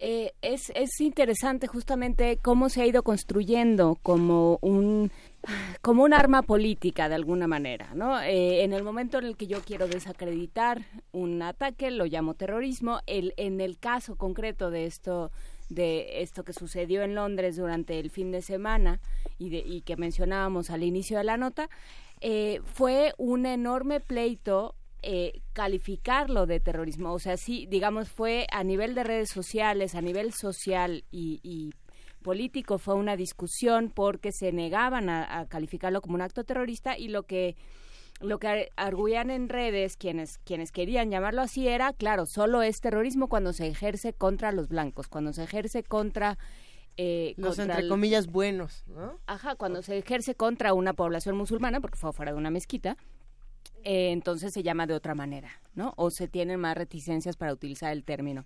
¿Cómo, eh, cómo leerlo desde un punto de vista social y, cultural? Hemos, a lo largo del tiempo hemos construido como el discurso de la otredad. Hay que buscar como el enemigo que justifique las acciones que hacemos nosotros. Eso viene desde la antigüedad. este, creamos a los comunistas frente a los capitalistas, este, creamos a un país como enemigo, ser Estados Unidos con Corea del Norte, y ahorita el discurso es, tiene un tinte ideológico y una mala interpretación de una religión, y es el discurso de los occidentales civilizados frente a los musulmanes salvajes, ¿no? Y viene también encarado por eh, la construcción de un, de un este, entre comillas, Estado, que es ISIS, pero si uno ve el trasfondo de todo esto, es obviamente la construcción de Estados Unidos. A fin de cuentas, este ISIS es resultado de todo un proyecto colonial que hubo previo, la construcción en el 88 de Al Qaeda, el famoso Osama Bin Laden, que vino financiado por Estados Unidos, luego viene esta guerra del Pérsico, la primera que medianamente funcionó, y luego viene la segunda guerra del Pérsico, que deja en la indefensión a Irak, la región de Mosul y, y cómo empieza a gestarse este descontento social. Y surge una organización que aquí se le puede calificar como tal de terrorista. Aunado a luego la situación que se vive en Palestina con otras organizaciones que son, desde el punto de vista de la población, sus representantes políticos, pero desde la perspectiva de otros estados respaldados por Occidente, son grupos armados grupos terroristas, como es el caso de Hamas en, la crisis de Palestina, ¿no? Vamos construyendo un enemigo que nos permita justificar nuestra presencia. ¿Quiénes vamos construyendo? Porque, bueno, desde luego nosotros no, pues, o, o, digamos nosotros como medio cuando llegamos ya estaban ahí. Entonces, ¿cómo se va construyendo? ¿Quién, quién lo hace? Es, es, la visión occidental del, del, del otro, ¿no? el tener un, enemigo que nos permita justificar mucho de nuestra presencia a nivel regional. Pues sí. O sea, sí, que, que nos interesaba de Medio Oriente la cuestión de los recursos naturales, en un principio el gas, el petróleo, luego ahora el, el asunto del agua, y aquel que esté en contra de nuestra presencia se convierte en el enemigo, y ahora el calificativo moderno es o llamarlos yihadistas o llamarlos terroristas. Y, entonces, ¿qué podemos decir de los medios de comunicación que precisamente se encargan de todas estas lecturas, se encargan de todos estos, eh, de, de, todos estos discursos y el manejo del lenguaje? ¿Qué, qué podemos hacer en este caso? El, el, concepto que se maneja generalmente es el concepto del, este, norteamericano, ¿no? El de, ¿cómo se llama? El, el el estadounidense, el de la Secretaría de Estado norteamericano, es el que se maneja, es un concepto muy ambiguo, porque se refiere a la, mm, el terrorismo como toda violencia eh, premeditada, eh, políticamente motivada y perpetrada principalmente por grupos subnacionales o a este o agentes clandestinos en contra de actores no combatientes. Entonces, puede caer, es como una definición en cierta forma ambigua, lo que también deja de lado un terrorismo que no ha sido tipificado, que es el del Estado, que tiene todo el, digamos que tiene el uso legítimo de la fuerza. Y ahí es cuando... perdón, perdón, perdón, perdón, continúe, doctora. Y ahí es cuando, por ejemplo, Estados Unidos puede justificar cualquier intervención en Medio Oriente a raíz de una seguridad nacional, ¿no? O la puede hacer Francia y la cualquiera que ha recibido un ataque de las dimensiones que ha habido. El problema es que luego estamos como sopesando terriblemente, eh, muere un, alguien en Francia, lo cual es espantoso, y todos somos Francia, pero todos los días mueren una cantidad enorme de personas en Medio Oriente. Aquí el atentado espantoso de unos niños en Siria, en el paso de Siria y Turquía, y nadie dijo nada. O el ataque que hubo eh, hace unos años de kurdos, los fueron bombardeados unos kurdos, Turquía reaccionó fuerte contra los kurdos, los kurdos reaccionaron contra Turquía, y ahí sí Estados Unidos no dijo que eran terroristas, porque este, los kurdos son muy cercanos a Estados Unidos. Lo tenemos como muy desbalanceado. Lo que sí es que se ejerció una violencia a nivel mundial y también como que dejamos de lado que todos mueren, o sea, todos tienen un valor. Esta, esta, esta tipificación del terrorismo está muy documentada en el Consejo de Seguridad, en el Comité contra el Terrorismo que tiene la, la, ONU y sus países miembros. Y una de las cosas que menciona, doctora, es esta, esta, esta manera de intervenir de alguna manera en el apoyo activo-pasivo a quienes hacen acto de terrorismo localizándolo en las legislaciones nacionales, intervenir en las modificaciones legislativas de cada país para que haya un consenso eh, estatal y, internacional de lo que se considera como actos que violan la seguridad, sobre todo de los Estados Unidos y de los países miembros de la ONU. Exacto, y luego hay esta otra contradicción también bastante interesante en relación a lo que usted dice. Antes que derechos humanos está la soberanía de los estados.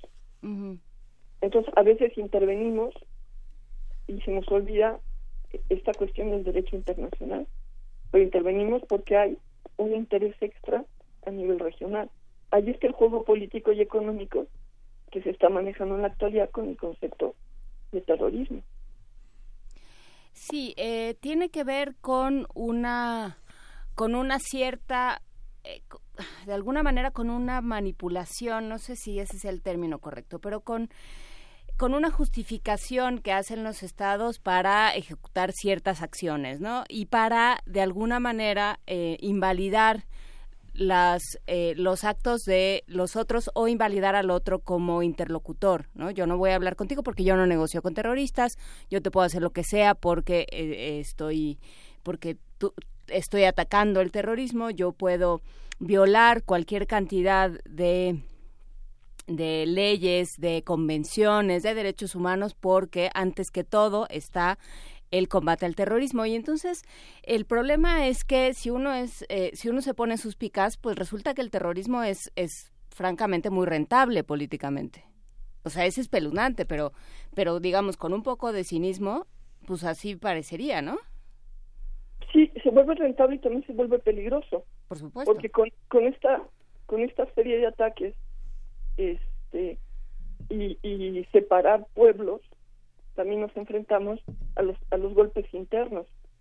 A fin de cuentas, Europa, los, los golpes recientes son a veces hasta de conversos. ¿Eso qué quiere decir?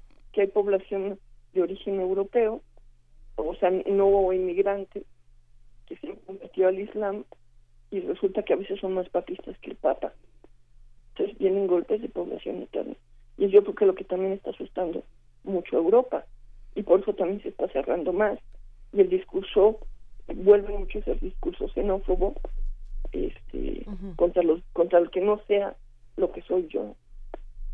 Y se vuelve peligroso. Lo vemos ahora con, con la migración siria. Que la aceptan, no la aceptan y en qué condiciones está entrando.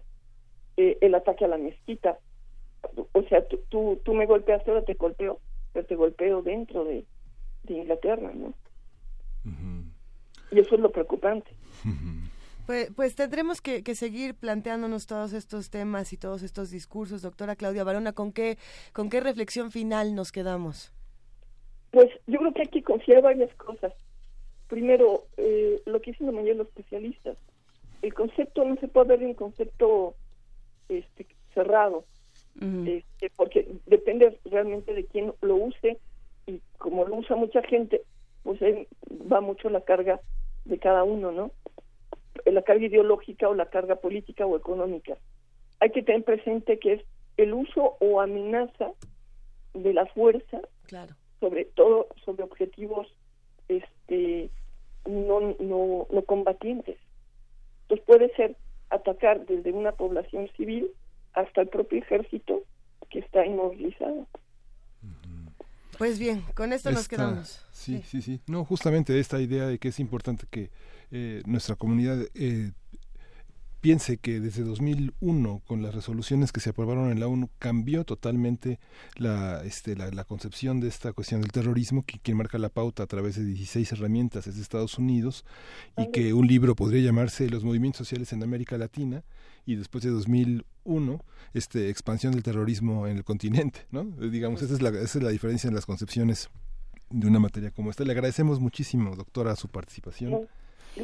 Eh, yo nada más eh, una última pregunta. ¿Podríamos hablar, digamos, eh, ha cambiado, ayer hablábamos de que ha cambiado el, la noción de derechos humanos para incluir también, por ejemplo, empresas.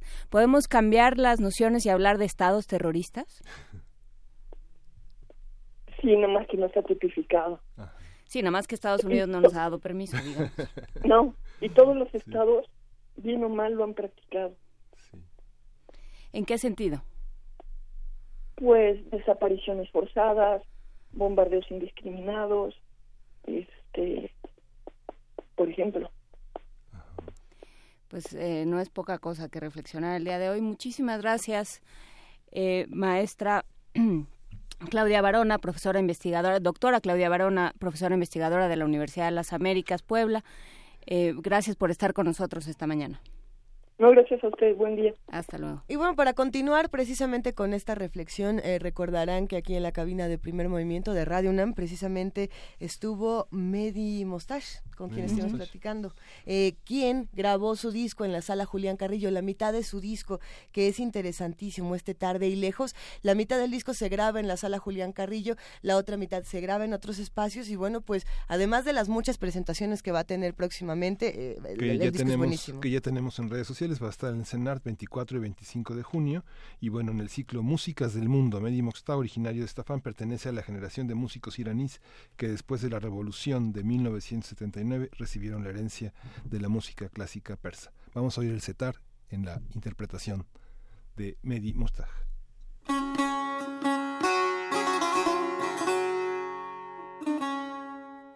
Muy buenos días a toda la audiencia de Primer Movimiento. Están escuchando a Mehdi Mushtaq, el director de Ensemble Didar, músico iraní. La música que están escuchando es del disco Tarde y Lejos, que es mi producción más reciente, que se publicó el año pasado, en noviembre. Es el primer disco de música clásica persa publicado en México. Les invito al próximos conciertos de Ensemble Didar que se realizarán el día sábado 24 de junio a las 19 horas y el domingo 25 de junio a las 13 horas en el Auditorio Blas Galindo del Centro Nacional de las Artes. Ahí los esperamos. Y ya los boletos están a la venta en las taquillas del Centro Nacional de las Artes y a través del sistema Ticketmaster. Es recomendable llegar con anticipación para poder entrar tranquilo, ¿no? Estos dos conciertos son parte del ciclo de las músicas del mundo en el Centro Nacional de las Artes. Ahí los esperamos.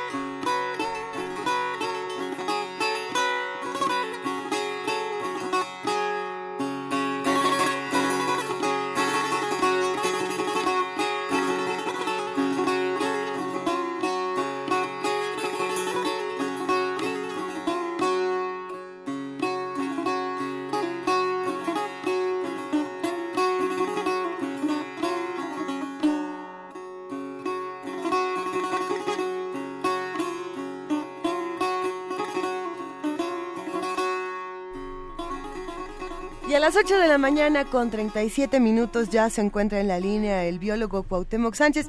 Él es director de Cultura Física UNAM. ¿Cómo estás? Ah, a ver, antes de saludarte, espérame, espérame, Cuauhtémoc Sánchez. Hay que repetir que estábamos escuchando eh, para todos los que están aquí en Primer Movimiento haciendo comunidad con nosotros y que preguntan en redes, ¿y eso qué fue? Eh, ¿Qué acabamos de escuchar, querido Miguel Ángel Quemain? Pues acabamos de escuchar a Medi Mostag, el disco, este ensamble Didar, que es un, debe estar en el ciclo Músicas del Mundo, en el CENAR 24 y 25 de junio. Escuchamos el satar, que es un instrumento iraní que junto a su repertorio específico, el radif. ¿El, citar? ¿No es citar? Citar, citar. Sí. Qué bonito lo pronuncian. Porque satar no es como una especie. Ah, sí, es satar. ¿No era el cetar? ¿El citar? Cetar. O cetar. Depende, Alguien, por favor, que nos salve de nosotros mismos, pero por lo pronto ya está en la línea. Ya es ese bonito momento de los cursos de verano. Ya es ese, junto con los extraordinarios, llegan también los cursos de verano, depende de en qué etapa de su vida se encuentre usted. Entonces, y la UNAM tiene muchísimos cursos de verano para todos los gustos, para todas las inclinaciones, tanto de los niños como de los padres. Y para platicarnos de ello está en la línea justamente el biólogo Cuauhtémoc Sánchez. ¿Cómo estás? Buenos días. Hola, muy buenos días a los tres. Qué gusto escucharlos eh, en jueves y qué, qué bonito, qué bonita música, la verdad. Tú ya eres de los que ya se va de vacaciones y ya entonces piensa que ya todos los días se pueden comer. No, hoy es miércoles. es verdad. Lo que pasa es que hoy no te tocó venir con nosotros porque es alternadito. Con, razón me siento tan triste y desolado. Nosotros Pero qué gusto escucharlos de verdad y muchas gracias por la oportunidad. Fíjate que quiero platicarles rápidamente que la Universidad Nacional eh, tiene bajo su encomienda a partir de deporte universitario eh, la creación de cursos de verano que sean eh, incluyentes con la, con la comunidad infantil, no solamente universitaria, no solamente hijos de estudiantes o de académicos, sino también de exalumnos y por supuesto público en general. Lleva aproximadamente más de 15 años de, de experiencia en la, en la construcción, en la conducción y en la y en la ejecución de estos cursos de verano que se componen de talleres de artes plásticas, de talleres ecológicos, de la práctica de predeportes, de recreación acuática, de deportes confinados como el baloncesto, el fútbol, el taekwondo, cursos de defensa personal, visitas a lugares, etcétera. Todo esto en un ambiente seguro, en un ambiente controlado, además conducido por monitores universitarios que son estudiantes que aportan y que se dedican a capacitarse durante todo el mes de junio para poder recibir a los niños del 4 eh, del 24 de, julio al 11 de agosto.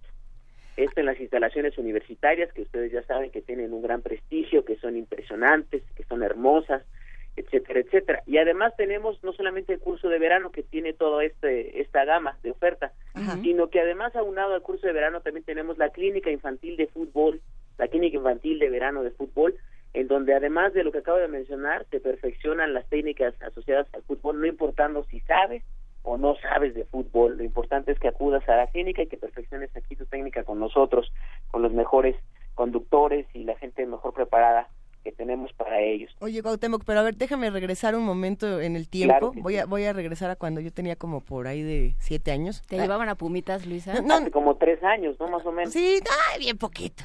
Sí. No, cuando yo recuerdo los cursos de verano, eh, y, nos pasa a muchos, en lugar de recordarlos con, con amor y virtud, nos, nos los recordábamos con terror porque éramos pésimos para los deportes, ¿no? Ah, Recordamos ese del canotaje donde se nos volteó la lancha. No, no entraste al donde te ponían a hacer una ciudad con material de desecho, que fue el que me tocó a mí. Yo creo que todos tenemos experiencias distintas y a veces hay muchos niños y a muchos nos tocó el temor a los deportes, por eso es que no sé cómo... Entonces, cuando se van recibiendo a los niños, el primer momento es la integración y todo, pero desde ahí ya se empiezan a clasificar, a pesar de su edad, en las diferentes habilidades que tengan para irlos llevando con mucho cuidado. Entonces tenemos integración, digamos que empezamos, partimos de la clasificación, seguimos por la integración y qué otros puntos se deben tomar en cuenta cuando uno no solamente está en esta parte de, monitor, sino también como eh, en toda la parte de gestión de, de un curso de verano como los que hace Cultura Física UNAM. Fíjate que es muy importante que menciones esto porque nosotros necesitamos algo que es complicado luego en esta ciudad, ¿no? Que es la seguridad. Claro. Eh, nuestros grupos siempre están asociados con dos monitores, este, no son grupos grandes, son grupos de 10 integrantes, entonces la atención prácticamente se vuelve personalizada, además de que tenemos estudiantes, bueno, monitores que nos ayudan en, plataforma llamada vigilancia, aparte de estar dentro de los grupos de monitores, tenemos monitores de vigilancia, tenemos paramédicos, tenemos conductores de grupo, tenemos eh, encargados de salidas porque vamos a centros, visitamos desde el Museo Universum, que es maravilloso para los niños, además les aporta eh, una parte de conocimiento científico que es muy importante brindarles desde pequeños, hasta centros de recreación formales en donde solicitamos el espacio prácticamente para nosotros, para que los niños puedan disfrutar con mucha seguridad de la experiencia de convivir con en estos centros, ¿no? Entonces, los acompañamos durante todo el curso de verano. Prácticamente este, hay gente que, que piensa que, que ya trayendo al niño aquí ya no, este, de plano no lo puede ceder, pero desafortunadamente tres semanas en los horarios en los que aplica, que son de las 8 de la mañana a las 3 de la tarde, pero la experiencia al final de cuentas es, sumamente eh, reveladora para los niños en cuanto a la práctica deportiva, pero aquellos que no son muy duchos, digamos, en el deporte, también lo disfrutan y lo viven porque conviven, aprenden y mejoran mucho sus habilidades físicas, además de tener otro tipo de actividades como son las actividades artísticas, las actividades culturales, eh, la parte científica y demás. Pues queda hecha la invitación. Es para los hijos de estudiantes, de trabajadores de la UNAM y para exalumnos, dijiste. Y para, público en general también, por supuesto. Ah. Y para más informes pueden consultar nuestra página www www.deporte.unam.mx o bien comunicarse a los teléfonos 5622 0526 y 5622 0527. Las inscripciones ya están abiertas y cerramos el próximo 30 de junio. Eh, tenemos un cierto cupo limitado, pero todavía nos quedan algunos lugares para que la gente pueda incorporarse y venir a disfrutar de esta grata experiencia, curso de verano y clínica de fútbol de verano 2017. ¿Podemos repetir brevemente, querido Cuauhtémoc Sánchez, ya nada más para cerrar, eh, las fechas y las edades? Claro que sí, mira, nuestras inscripciones cierran el próximo 30 de julio y la operación del curso inicia el lunes 24 de julio y hasta el 11 de agosto. La actividad se realiza de lunes a viernes en horario de 9 a 3.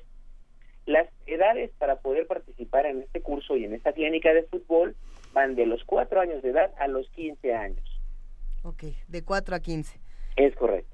Bueno, está, está excelente. Eh, hacemos la invitación para que todos, eh, todos los que estén en este rango de edad se inscriban o a los papás que están escuchando que inscriban a, los chamacos a estos si cursos. No saben qué van a hacer con los niños cuando acaben sus propias vacaciones, papás, pues ahí está. Y, bueno, pues habrá, habrá que ver, echarle un buen ojo a esta clínica infantil de verano de fútbol también para ver de qué se trata. Gracias, queridísimo Cuauhtémoc Sánchez. Va un abrazo para ti y para todos los amigos de Cultura Física UNAM. Muchas gracias a todo Primer Movimiento, les agradezco mucho el espacio y nos vemos muy pronto, nos oímos en la próxima sesión de actividad física. Ya estamos listos, ya sabes. Eh, yo lo sé, yo lo sé. Gracias, Que tengan excelente día, bye. Igualmente, hasta luego. Nos vamos con una postal sonora, justamente estábamos diciendo que si la postal sonora o no de la Lotería Nacional de Radio UNAM estaba y aquí está, querido Miguel Ángel. Sí, postal sonora Alfonso de Alba, Lotería Nacional, Radio UNAM, martes 13 de junio histórico billete de lotería. Eh, que no ganamos. Que no ganamos. Hacemos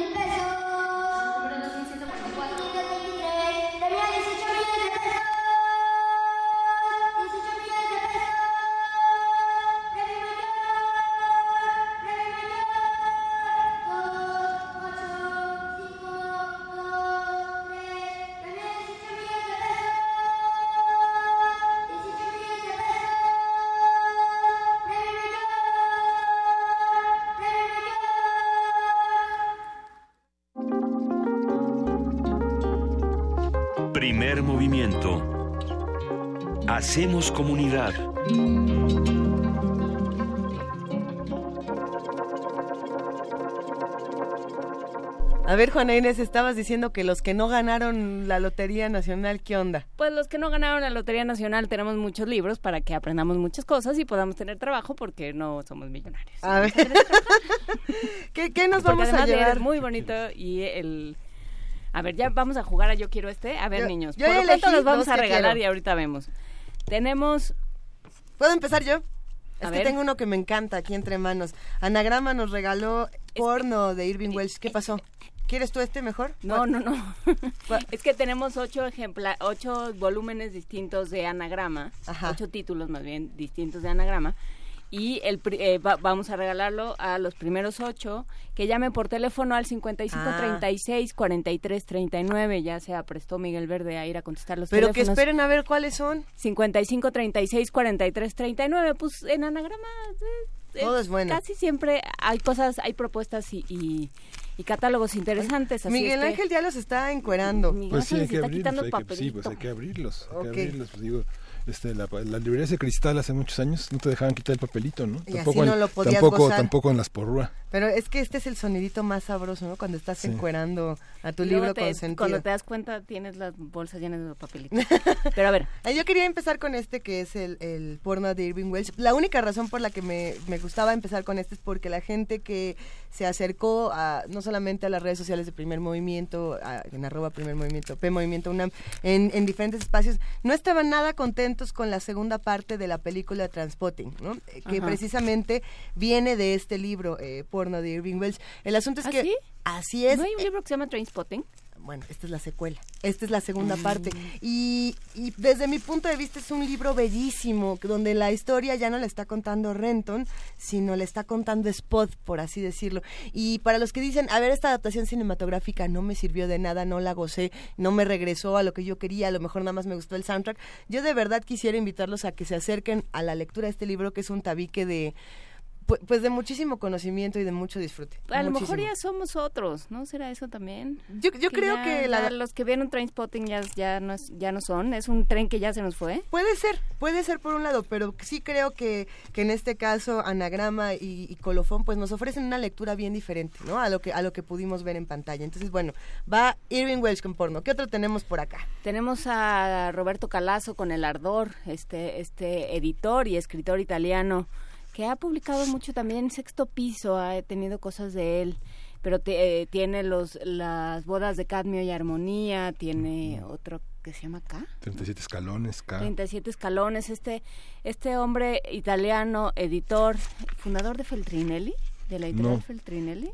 No, no recuerdo cómo se llama su bellísima editorial. Tiene una editorial maravillosa y sobre todo es alguien muy preocupado por el pensamiento, por eh, por la mitología, por todo lo que de simbólico tiene la mitología y todo lo que de mitológico tiene la historia de la civilización y del pensamiento. Y el psicoanálisis que escribió, digamos, todas las memorias de Schreber, de Schreber que es el caso de este alcalde alemán que eh, Freud estudió a partir de, de su caso eh, de, un trastorno de obsesivo y que Calazo este, fue un traductor de ese trabajo que publicó en su editorial. ¿no? Los 49 escalones, perdón los 49 escalones.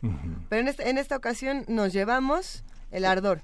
El ardor en anagrama. De Luciano Concheiro, Contra el Tiempo, la filosofía práctica del instante. Este es un finalista del premio Anagrama de Ensayo. Anagrama hay que recordarlo, hace todos los años un, un concurso de ensayo y uno de novela. Em, y bueno, pues eh, a mí los ganadores, algunos me gustan más y otros menos, pero siempre es interesante echarles ojo. Bueno, hay que recordar, creo que la finalidad de muchos de estos concursos también es ganar muchos nuevos lectores, ¿no? Siempre, siempre que te dicen, ah, se ganó el premio novela Herralde de eh, el chiste es leerlos, ¿no? Y nos gusten o no nos gusten, que sea una invitación a la lectura, no solamente a premiar a los autores, ¿no? Sino a los lectores con estos libros. Sí, justo, justo ese premio Herralde de novela recayó sobre Juan Pablo Villalobos, que él eh, publicó una novela muy interesante que se llama Fiesta en la Madriguera, una novela violentísima sobre México. Y él es de Guadalajara, él es un hombre, este, ha trabajado muchísimo en Guadalajara, pero bueno, es un es uno de los nuevos autores del panorama narrativo mexicano y esta novela, no voy a pedirle a nadie que me crea, está editada en su segunda edición por Anagrama. Ah, bien, buenísimo. No voy a pedirle a nadie que me crea, Juan Pablo Villalobos. Yo tengo aquí en mis manos este libro que además ya lo leí y me gustó mucho y estoy segura de que muchos de los que hacen comunidad con, nosotros ya lo leyeron también y, si lo quieren, pues venga de ahí. Los que no lo hemos leído, ¿cuál es? Es de Michelle Houellebecq, su misión. No, sí, ah, no. No, fíjate que yo ese no lo he leído. Este en particular, ¿no? Eh, es, interesante. Bueno, eh, ¿cómo peleamos con ese libro hace un par de años? No lo leímos, pero ¿cómo peleamos? No, sí, ¿cómo no? No, tú sí, pues. Bueno, yo sí porque me, fui regañada así de órale, a su esquina y a leer hasta entender un poco más de lo que está pasando en el mundo. E, este libro además tiene tiene toda una serie de complicaciones. Yo creo que que es uno de esos autores que hay que leer y no solamente conocerlo por lo que se dice de él o por si nos cae bien o mal, ¿no? Porque esto no, estos muy polémicos, muy controvertidos.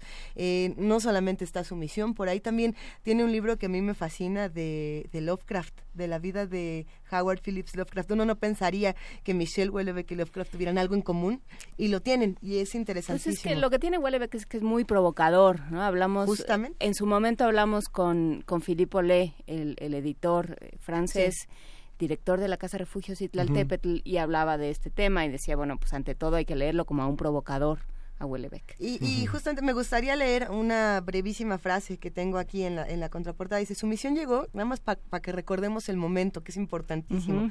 Llegó a las librerías francesas el mismo día del trágico atentado contra Charlie Hebdo y Houellebecq, acusado de islamofobia o de dar alas a la extrema derecha, afirmó, no, no tomo partido, no defiendo ningún régimen, deniego toda responsabilidad, he acelerado la historia, pero no puedo decir que sea una provocación porque no digo cosas que considere falsas solo para poner nerviosos a los demás. Ah, está bueno. Siempre nos emociona. Ya sé, ya sé, también es este es, exagerado, no es dramático, pero nos gusta mucho, huele. ¿Qué otro tenemos por aquí? Nos quedan unos minutitos para seguir regalando libros. Llevamos a Huelebeck, llevamos a, me todos los que tenía. A ver, te paso uno. Tenemos también a Juan Pablo Villalobos. Tenemos a Carl Ove Nesgard, o algo así, porque mi, mi noruego está un poco oxidado. Ajá. Eh, se llama Tiene que llover y es de la serie Mi lucha, otra serie, Mi lucha, número 5. Y lo que dice el cintillo, que es este cinturón que se le pone a los libros, es la forja del escritor en la quinta entrega de una obra monumental.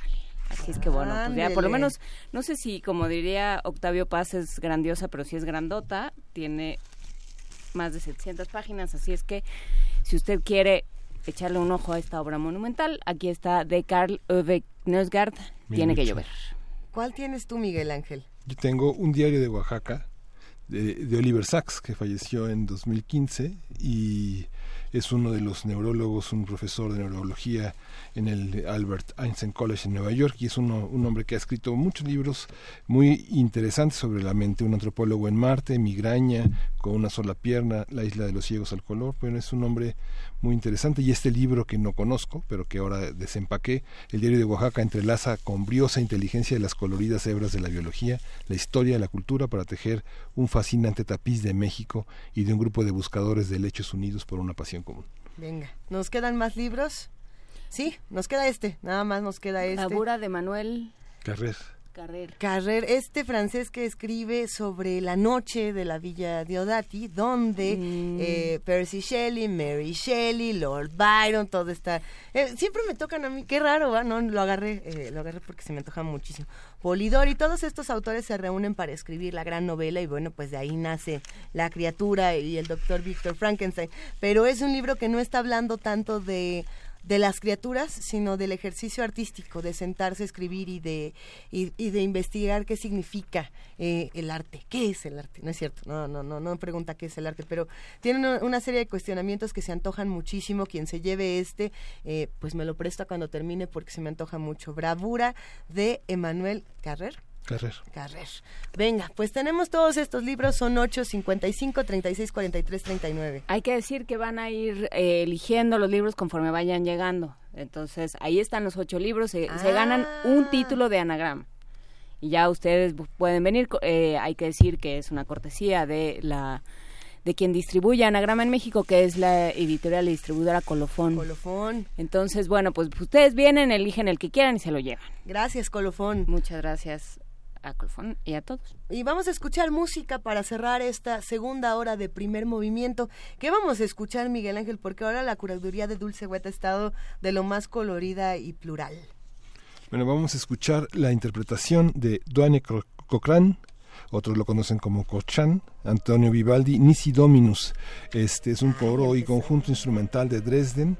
Y bueno, va a ser un espectáculo, como comentó Dulce, eh, con la compañía de danza que tiene Duane, que es Accenti, y la Orquesta de Cámara de Bellas Artes, que presentará un espectáculo en dos actos en el Teatro Julio Castillo, en el Centro Cultural del Bosque, en dos únicas funciones, este próximo jueves a las 20 horas y el domingo 25 a las 12 horas hay que consultar la cartelera, es un, es un trabajo, Duane es como un hombre del renacimiento, es un extraordinario bailarín de una gran longevidad, un gran músico, un gran coreógrafo, un hombre, un hombre verdaderamente importante. Vamos a escucharlo.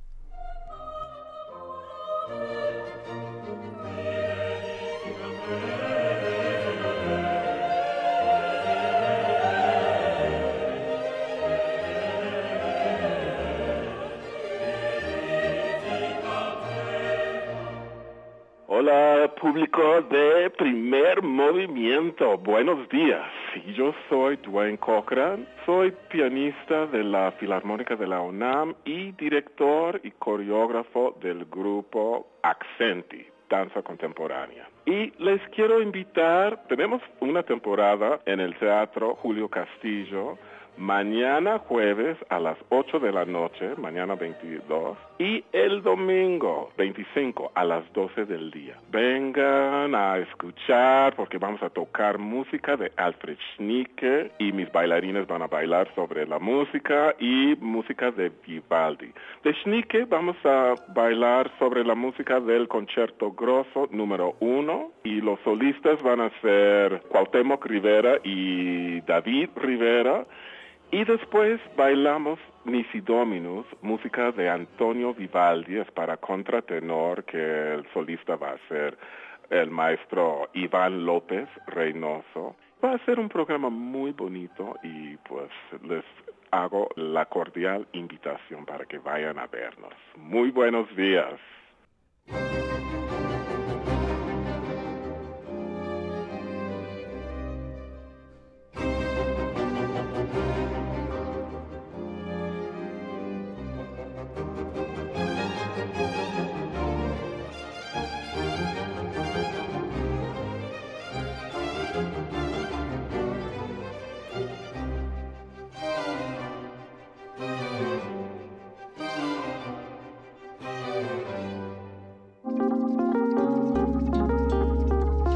Primer movimiento.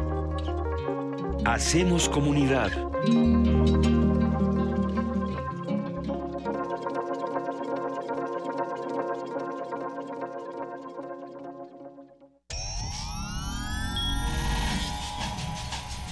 Saborear una paleta o sellar una carta. Para ser gracioso o ser grosero. Para ser amoroso o para ser muy amoroso para reír y para hablar. Las posibilidades de la lengua son infinitas. Muerde lenguas, letras, libros y galletas. Lunes y miércoles, 20 horas, por el 96.1 de FM, Radio UNAM. ¿Ilustras o te encanta dibujar?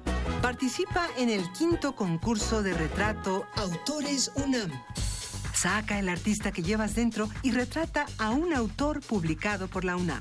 Consulta las bases, premios y autores participantes en www.libros.unam.mx diagonal autores UNAM. Invita a Cultura UNAM a través de la Dirección General de Publicaciones y Fomento Editorial. Dicen que hablando se entiende la gente.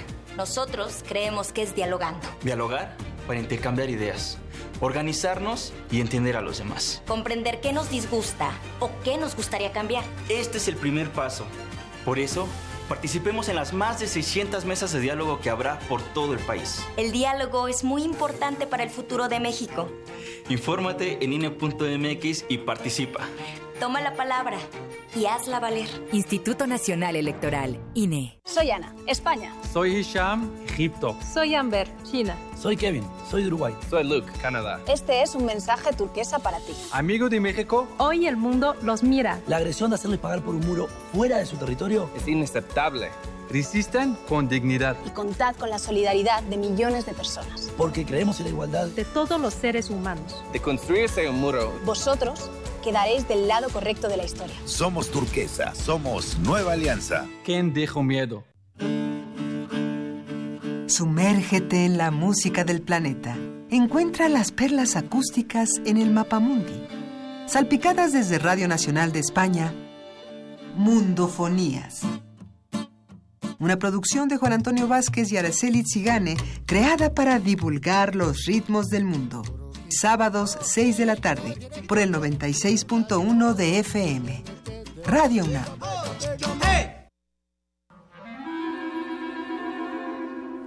Testimonio de oídas. Música nueva en voz de sus creadores. De sus intérpretes. Un autorretrato sonoro de la música de hoy. Escúchanos por el 96.1 de FM los martes y jueves a la 1 a.m. o en su retransmisión los sábados y domingos también a la 1 a.m.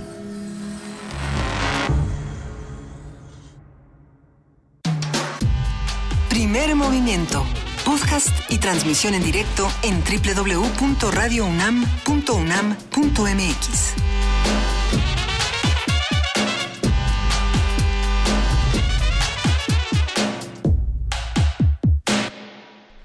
9 de la mañana, ya con cuatro minutos. Esta es la tercera hora de primer movimiento.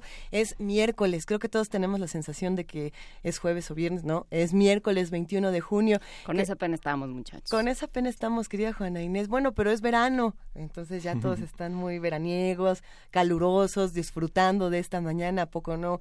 Con la noticia, por ejemplo, de que renunció. Que vienen los extraordinarios. ¡Ah! Vienen los extraordinarios, ¿no? Estábamos leyendo por acá también que renunció el CEO de, de Uber y, es interesante estudiar esa noticia por las razones por las que renuncia, ¿no? Entre en todos los casos de, de, acoso sexual y de violencia que se habían dado en los diferentes vehículos, toda la polémica que se dio eh, por el apoyo a las políticas estadounidenses, etcétera. Eh, bueno, pues el, el, CEO de Uber renunció eh, y, y, creo que es interesante, ¿no? Ya, ya será tema para otra mesa, otra mesa, porque tenemos por aquí una mesa que se antoja muchísimo. Esta mañana vamos a hablar de política y diagnóstico con Jonathan Furcifer, que ya llegó y está aquí esperando con un cafecito listo para, para seguir discutiendo. Él es coordinador del programa de seguridad de México Evalúa, este espacio eh, distinto que, bueno, pues se antoja mucho para discutir. Así que todavía quédense con nosotros esta hora. En este momento nos vamos a Poesía Necesaria.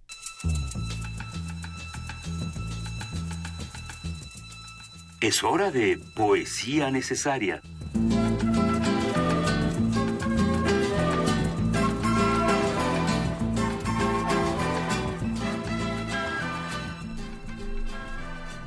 Y llegado el momento de poesía necesaria, decidimos tomar precisamente uno de los libros que que vamos a regalar, que Anagrama nos da, que nos da Colofón, gracias Colofón, y vamos a leer un fragmento de porno de Irving Welsh, un fragmento interesante, eh, porque además, bueno, hace mención a, muchos autores, a muchos músicos, a, personajes que creo que todos recuerdan como Sick Boy, como Spot, como Renton, y, además tiene su truco, porque estábamos que, queríamos ponerle música, y entonces aquí se armó todo un debate de que si siempre ponemos a David Bowie. ¿Por qué siempre David Bowie? Que por qué siempre David Bowie, entonces no quiero acusar a nadie, pero dijo Paco, ¿eh? Dijo Paco que no. Cambiamos de fragmento para poder escuchar un poco de Atmosphere de Joy Division, que forma parte del soundtrack de Trainspotting 2, en este caso, la adaptación de porno de Irving Welsh.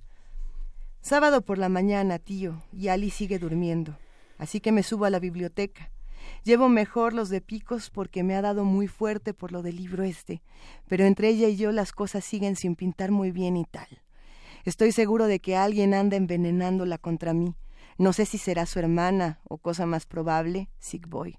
Ahora que trabaja en el pub ese. El muy cuco me utilizó pa'l chanchullo aquel con el primo Dodd. Después ya no quiso saber nada conmigo.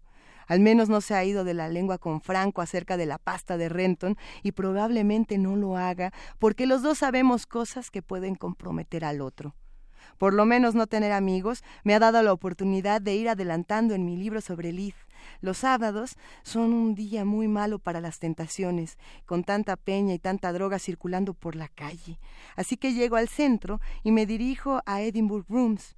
El rollo es de los microfichas, es una marcianada, tanta información, tanta historia, aún estando escrita de forma selectiva por los que cortan el bacalao para alargar sus cuentos, en un solo rollo de película. Pero para mí, que si tiras de hilo, se pueden ir sacando otras historias. Lid, 1926. La huelga general. Lees todo eso y lo que entonces dijeron todos, y ves las cosas en las que creía antes el Partido Laborista en la libertad palmenda de la calle. Ahora el rollo es, echemos a los toris, mantengamos fuera a los toris, que no es más que una forma simpática de decir, mantenernos a todos en el poder, tíos, estamos muy a gusto en él. Eso sí, tomo el mogollón de notas y el tiempo pasa volando. Movimiento.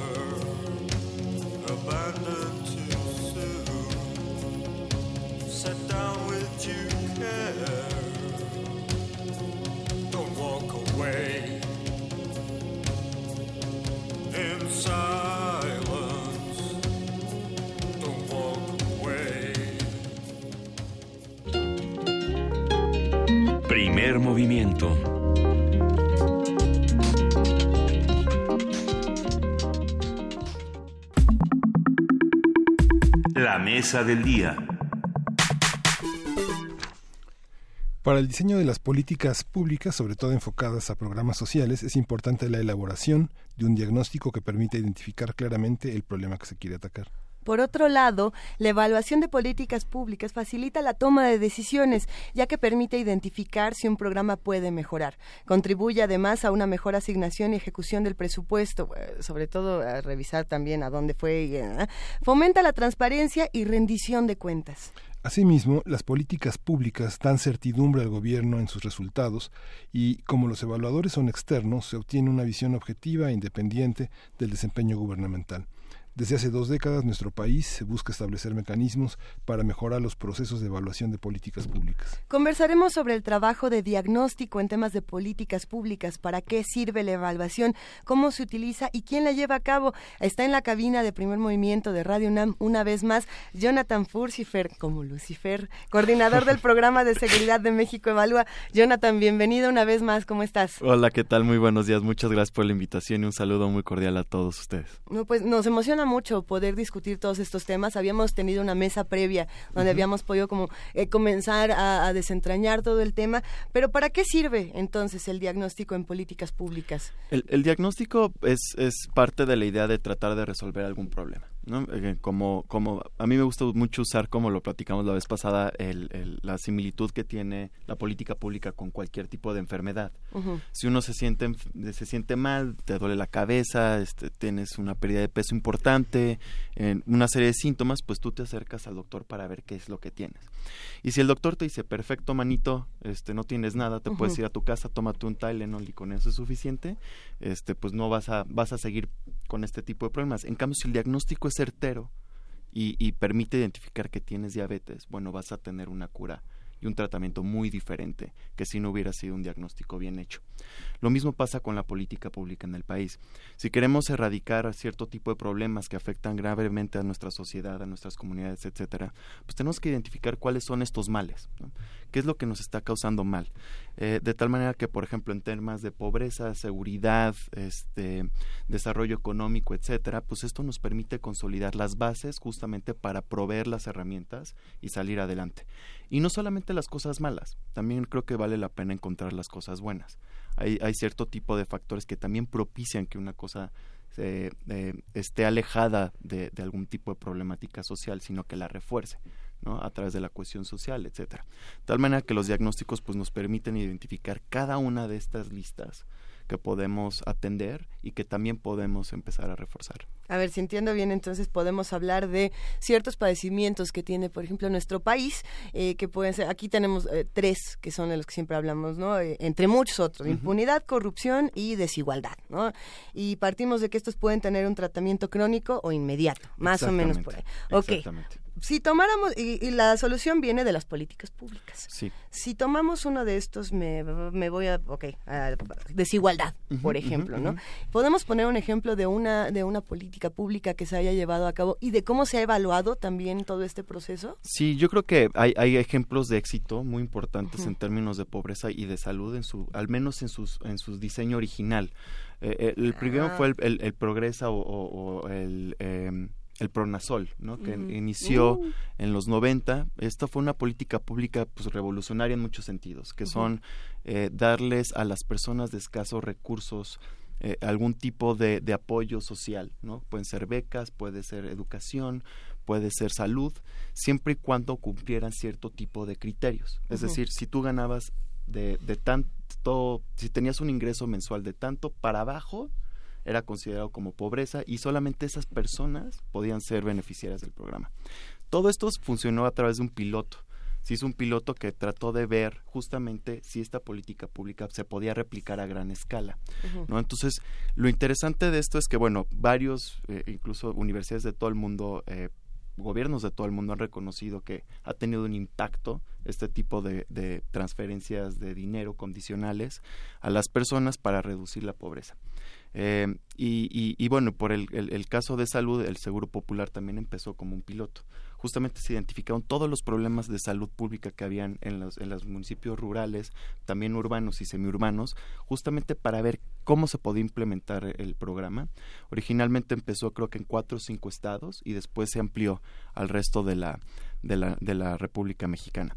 Ahora, en su inicio ambos programas pues tenían criterios de selección muy claros ¿no? y estos diagnósticos justamente dictaron quién es beneficiario y quién no es beneficiario después pues las cosas van cambiando ¿no? el programa ambos programas han evolucionado mucho y bueno esta idea original pues se ha ido perdido un poco en el camino sin embargo, bueno, este, me parece que, que la, el diagnóstico nos dicta los criterios justamente para, para seleccionar los beneficiarios y siempre esto, siempre y cuando estos sean transparentes y estén vinculados a reglas de operación claras, pues es difícil que eh, se pueda prestar e intereses políticos, ¿no? Porque de antemano ya sabemos todos quiénes sí y quiénes no pueden acceder a este tipo de privilegios.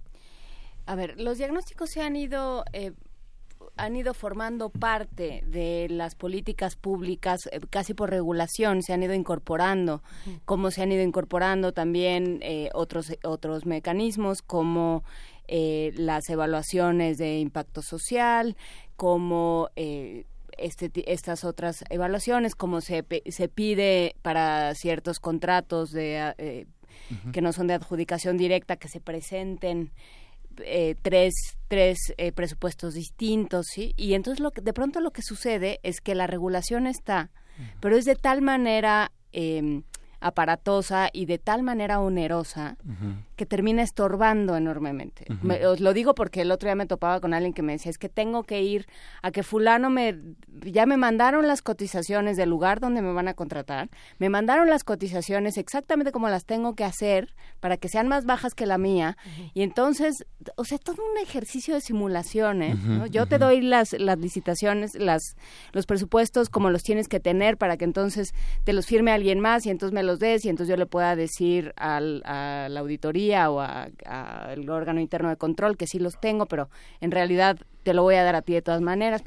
Una, ya unos merengues este barroco burocrático gubernamental espeluznantes y eso pasa un poco de pronto no sé hasta qué nivel eso suceda también con, con las evaluaciones que se hagan las evaluaciones se las entregues al, al encargado las guarde en un cajón y te diga muchas gracias Puede ser el caso. Digo, yo creo que este, pues hay diferentes tipos de proveedores de todos estos servicios, ¿no? Digamos, en algunos casos es el gobierno federal o los gobiernos estatales quienes se encargan de implementar toda la política pública desde su diagnóstico hasta su implementación final.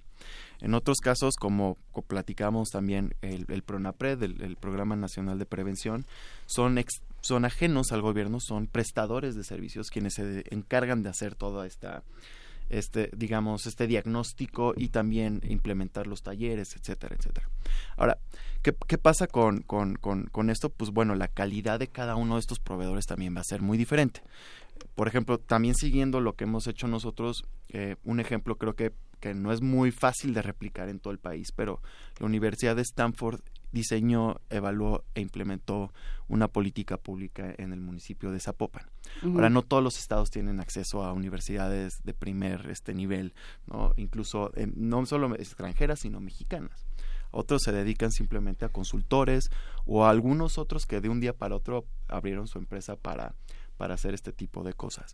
Entonces, este, sin lugar a dudas, la burocracia también entra y juega un papel muy importante en todo esto. ¿no? Y la simulación. Y la simulación, porque al final del día tú puedes tener muy buenos diagnósticos que se quedan en la cajonera. ¿no? Y ya dependerá un poco de la discreción de cada quien para usarlos o no a su favor. Este, entonces, yo creo que toda, toda política pública pues claramente va acompañada de toda esta burocracia. ¿No? de todo el aparato burocrático del Estado que va a permitir avanzarla o retrocederla o aprovechar ciertas condiciones que ha ofrecido o que de plano las deje en el cajón como pues, otros muchos casos que hay. ¿Cuál es la historia de esas evaluaciones? Digamos que cuando inició el sexenio de Fox, él trató de, este, de posicionarse como alguien que estaba vendiendo Coca-Cola y que el país era una embotelladora. Y los mecanismos de evaluación venían ya de estrategias que se habían implementado desde el sexenio de Salinas, pero que no habían alcanzado una, una, una aplicación eh, eh, este, exacta. Uno, lo que como mencionabas, el Pronasol y luego Solidaridad, fueron este, mecanismos cualitativos y cuantitativos para la aplicación de programas de una manera transversal es decir, que involucraran a varias secretarías y a varias organizaciones que participaban, pero ya en 2003, con todo el sistema de transparencia localizado y con los indicadores establecidos en la Cámara de Diputados y valorados por la Cámara de Senadores, ¿cómo funcionaron? La Secretaría de la Función Pública en el sexenio de regreso del PRI es un, es un instrumento que ha sido severamente cuestionado tanto en la participación de servidores públicos vinculados a la corrupción y a la eficacia del trabajo como a este como a la ineficacia de los programas. De acuerdo. Eh, la literatura señala que hay dos tipos de, política pública, política social, etcétera. Aquellas que son programáticas y las no programáticas. Las programáticas son aquellas en donde todos los criterios de selección de beneficiarios son transparentes y apegados a un marco, digamos, legal, ¿no? Que pueden ser las reglas de operación. Esto te da certidumbre. ¿No? De, de quiénes pueden ah, ser beneficiarios y quiénes no. Por lo tanto, es más difícil que se preste a la discrecionalidad. Y luego los no programáticos pueden irse a un tema más, este, digamos, oscuro, ¿no? En, en, en, en, lo oscurito, pues. Esto, eh, los no programáticos no tienen reglas claras de selección. Tampoco tiene criterios eh, específicos de, de cómo va a operar, a quiénes se les va a entregar recursos, a quiénes no, cuándo, cómo, dónde de tal manera que esto se puede prestar muchísimo a que de repente pues una población pueda ser beneficiaria en algún momento y en otro puede ser otra, ¿no? Casos como estos pueden ser relacionados, por ejemplo, al clientelismo, a la compra de votos o al patronazgo, que son, digamos, ejercicio de recursos para beneficiar a una población sin ningún criterio más que el interés político de algún partido político. Esto se discutió, por ejemplo, en las elecciones eh, de Estado de México, de Nayarit y Coahuila. todo el año. pero, pero justamente era algo que, se decía, ¿no? Desde las políticas públicas se estuvo haciendo este mal ejercicio, este desvío de recursos, en fin. Exactamente, ¿no? Que creo que bueno, en el Estado de México hay, hay, hay, hay, el, caso de la efectiva de esta tarjeta, pues es un, es un, es un mecanismo de, de clientelar, ¿no? De compraventa de votos, en donde además se condiciona el uso de la tarjeta siempre y cuando gane el partido. Ahora, ¿a quienes les tocó la, efectividad y a quienes no? Pues quién sabe, ¿no? No hay realmente una selección transparente que nos diga, bueno, todas las personas del Estado de México que cumplan con estas características va a ser este, beneficiarias. ¿Quién entregó esa tarjeta? ¿Qué, qué autoridad? ¿Qué, ¿Qué institución? Pues la verdad es que no, no estoy muy seguro. Yo me parece que podría ser el PRI estatal, eh, pero, pero no sé quiénes fueron los proveedores en sí. En algunos casos fue Soriana, por ejemplo, ¿no? Pero el arreglo ya detrás de, de, cómo y cuándo, pues la verdad es que lo, lo desconozco. Ah, entonces, a ver, si, si partimos de que las políticas públicas tienen como este caminito, ¿no? Identifico el problema, hago mi diagnóstico, diseño el piloto, luego llego a la ejecución, luego llego a la evaluación. Si en alguno de estos pasos que tengo aquí algo falla, ¿Qué? Anulo por, entero el, diseño. ¿En qué sentido falla? Eh, por ejemplo, lo que decíamos, en, en teoría, estas políticas públicas van a funcionar muy bien. Se va a hacer todo muy bien. Y en la ejecución, no salió y entonces los recursos no llegaron a donde, Resulta a que, eso era lo que quería la población que o aunque se los dieron la desigualdad por ejemplo no mm, no, no llegó a nada. O la corrupción o la impunidad o la inseguridad. Qué pasa es una excelente pregunta. Si empezamos con un piloto en, digamos en tres estados bueno pues nos ahorramos miles y millones de pesos que se pudieron haber invertido en todo el territorio nacional ¿no? Eh, si el piloto no dio resultados, pues habrá que ver por qué, ¿no? Eh, en algunos casos, pues fallan por muchas razones, ¿no? A lo mejor el objetivo no estaba bien definido, a lo mejor las personas que se encargaron de implementar la política pública no estaban bien calificadas, a lo mejor los beneficiarios ni siquiera les interesaba este tipo de cosas, en fin, ¿no? Pero yo creo que lo, lo, más importante aquí es que si tenemos todo un proceso de evaluación riguroso, ¿no? A través de diagnósticos, implementación, etcétera, tenemos evidencia. Es decir, esto funciona y esto no funciona. Y si esto funciona, yo creo que una de las grandes ventajas que tiene la evaluación de impacto, es decir, que podemos atribuirle un programa social de reducción de violencia, etcétera, el objetivo que quiere cumplir, es decir, reducir la pobreza o reducir la violencia, etcétera, pues te blinda también de cualquier tipo de indagación política. Es decir, esto está funcionando, hay criterios claros y por lo tanto no se puede prestar a otro tipo de intereses. Es más, conviene absorberlo como Estado, ¿no? Este, entonces, sin evaluación y si no tenemos, eh, como tú dices, bueno, si es justificable que esto no funciona, pues se desecha y se empieza algo nuevo. Pero si es justificable que funcionó, bueno, pues entonces puede seguir este, aplicándose por muchos otros años. El problema con esto, como siempre, es que hay un divorcio brutal entre, eh, entre la teoría y la práctica, ¿no? O sea, todo esto existe y hay los mecanismos y hay los especialistas y hay el conocimiento para echarlo a andar, hay la regulación que teóricamente lo, lo pide y el contexto, dice yo, no, a mí no me sirve. O sea, para fines prácticos, en un contexto político como el que vivimos, o sea, si yo fuera de un cierto partido y pudiera decir, lo estoy haciendo y lo estoy haciendo por estos y estos y estos eh, motivos, y yo fuera el único que no se, no se vale de esos programas para, eh, para ganar votos, para ganar elecciones, ¿no? Entonces eh, tendría sentido. Si todos estamos en el mismo juego, pues diagnóstico, mi, diagnóstico se lee a las elecciones, esa es la única evaluación y el único diagnóstico que me sirve. Claro. O sea, estoy jugando al abogado del diablo. Sí. Pero pienso también en un estudio como el que publicó Gerardo Esquivel y otros eh, que hicieron para Oxfam y que está muy al alcance y que es muy citado y que es muy citado yo creo que porque es muy accesible. ¿Qué tan...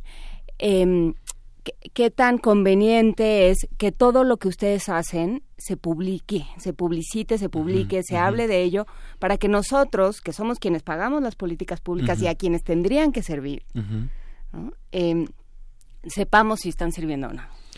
Bueno, yo ¿Dónde creo, están? Yo creo que hay, hay, hay como dos partes para responder esta pregunta. Primero, diferenciar entre las buenas intenciones y los buenos resultados. ¿no? Y creo que un poco era esta discusión. O sea, yo podría tener la, la, la, virtud de decir quiero erradicar la pobreza en este país, pero si no tengo cómo o no hago una política pública robusta, científicamente comprobable, pues se quedará en solamente el, el, deber, ¿no? Hay, hay, que, hay, que hacerla, hay que cerrar la brecha entre intenciones e implementación correcta. Y por otro lado, creo que mucho, mucho de lo que hacemos en sociedad civil es tratar de incidir en, la evaluación, en, en, robustecer la política pública del país. Y, y, bueno, tenemos la libertad, quizá la autonomía en muchos casos de hacerlo, este, independientemente de los intereses que tenga el gobierno. De alguna manera eso, eso es, es, es, bueno, ¿no? Porque siempre y cuando tengas independencia en lo que vas a hacer, pues vas a tener resultados más apegados a esa metodología que no tenga que ver con este tipo de intereses. Eh, sin embargo, bueno, el, el, alcance que, que, llegamos a tener también es limitado, ¿no? Muchas veces demasiado técnico o muy, o muy este, académico. Yo creo que el gran reto ahora es justamente cómo la sociedad civil puede comunicar efectivamente esto, tanto a gobierno como a sociedad, justamente para que se puedan apropiar de esta. ¿no? Eh, y yo creo que aquí también los medios de comunicación juegan un papel clave, ¿no? Porque Justamente, sí porque digo, a veces para, para, para, para algunos de nosotros es difícil aterrizar algunos conceptos de una manera, pues, digamos, más democrática, ¿no? Y, le pegamos a cierto tipo de esferas también.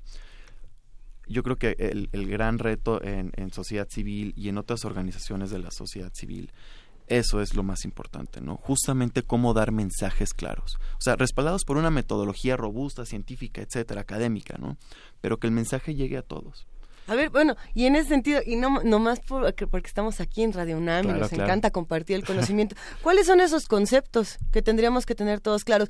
Porque, ah, cómo nos encanta decir, por ejemplo, aquí en Radio UNAM, ah, hagamos comunidad, hagamos ciudadanía, y, y, a veces hasta nosotros mismos no tenemos ni la menor idea de lo que esos mismos conceptos significan, o muchos otros. Eh, partiendo desde lo que políticas públicas significa, desde democracia, y así nos podemos seguir. ¿Qué, ¿Qué, conceptos los medios de comunicación deberían de tener claros y, deberían de transmitir de manera clara para los que están del otro lado. Yo creo que, digo, partiendo de, de, digamos, eh, los conceptos técnicos estadísticos es lo más complicado, ¿no? Porque, digo, la, la, matemática y la estadística detrás de, de, aislar el efecto de una política pública, yo creo que todo parte de la idea de causalidad, ¿no? O sea, causalidad es, digamos, que un programa se le puede atribuir a un programa que ha conseguido la, reducción de pobreza y no otra cosa. ¿no? Entonces, ahí hay diferentes tipos de metodologías justamente para encontrar si le podemos atribuir a ese programa el efecto deseado. Para esto, pues hay modelos matemáticos, estadísticos súper complicados, ¿no? Y que muchas veces, pues bueno, ¿cómo los explicas de una manera, este, pues sencilla, ¿no? Eso, ese es el gran reto. Por otro lado, yo creo que también hay mucho tipo de, de, conceptos, palabras eh, en política pública, como decías, que pues, son complicados en sí mismos, ¿no? Y, y, que, y que si bien nosotros podemos llegar a hacer estos libros de 150 páginas explicando por qué y, cómo y, los métodos detrás de todo esto, creo que eh, tendremos que tener una relación mucho más directa con ustedes, por ejemplo, justamente para rebotar ideas y ver cómo se puede transmitir ese mensaje de una manera más clara. Yo creo que también aquí habrá que habrá que ver, este, finalmente, eh, el labor de los medios de los medios sería pues acercarse y nosotros acercarnos a ustedes para colaborar juntos en los mensajes, en la comunicación que se quiere dar. Pues Sí, sin duda. ¿Cómo se hace la evaluación? ¿Cómo, ¿Cuáles son los mecanismos para que una institución, una, una, una organización como México Evalúa eh, pueda hacer este, una evaluación importante? ¿Son los mecanismos de transparencia únicamente o es una cuestión consensal o participan las instituciones? ¿Cómo se acerca una organización no gubernamental a la evaluación de las políticas de gobierno? Pues depende, hay, hay muchísimas entradas y salidas. ¿no? La primera eh, pues tiene que ver con, con tener el apoyo del gobierno. ¿no? Muchas veces el gobierno tiene datos privilegiados que no necesariamente son públicos o que si lo son, no, no, necesariamente que no sean, que sean confidenciales, sino que se tienen que pedir a través de transparencia, etcétera, pero pues esto puede tener sus problemas, ¿no? Si hay cooperación directa entre eh, sociedad civil y gobierno, bueno, pues todo este intercambio es mucho más sencillo y más rápido y mucho más eficiente que si se hace, digamos, por otros mecanismos, ¿no? Eh, por otro lado, bueno, pues si está el apoyo del gobierno, pues se trabaja directamente a través de esto con las limitantes, ¿no? O sea, sí es muy importante quedar de antemano que los, los resultados tienen que ser pues certeros y, e independientes, ¿no?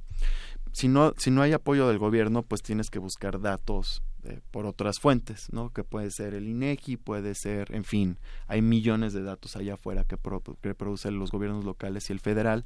Y a partir de esto, bueno, pues tú puedes empezar a ver qué tipo de metodología es la precisa para evaluar el efecto que tiene una política pública sobre una población objetivo. Y finalmente, pues hacerlo independiente.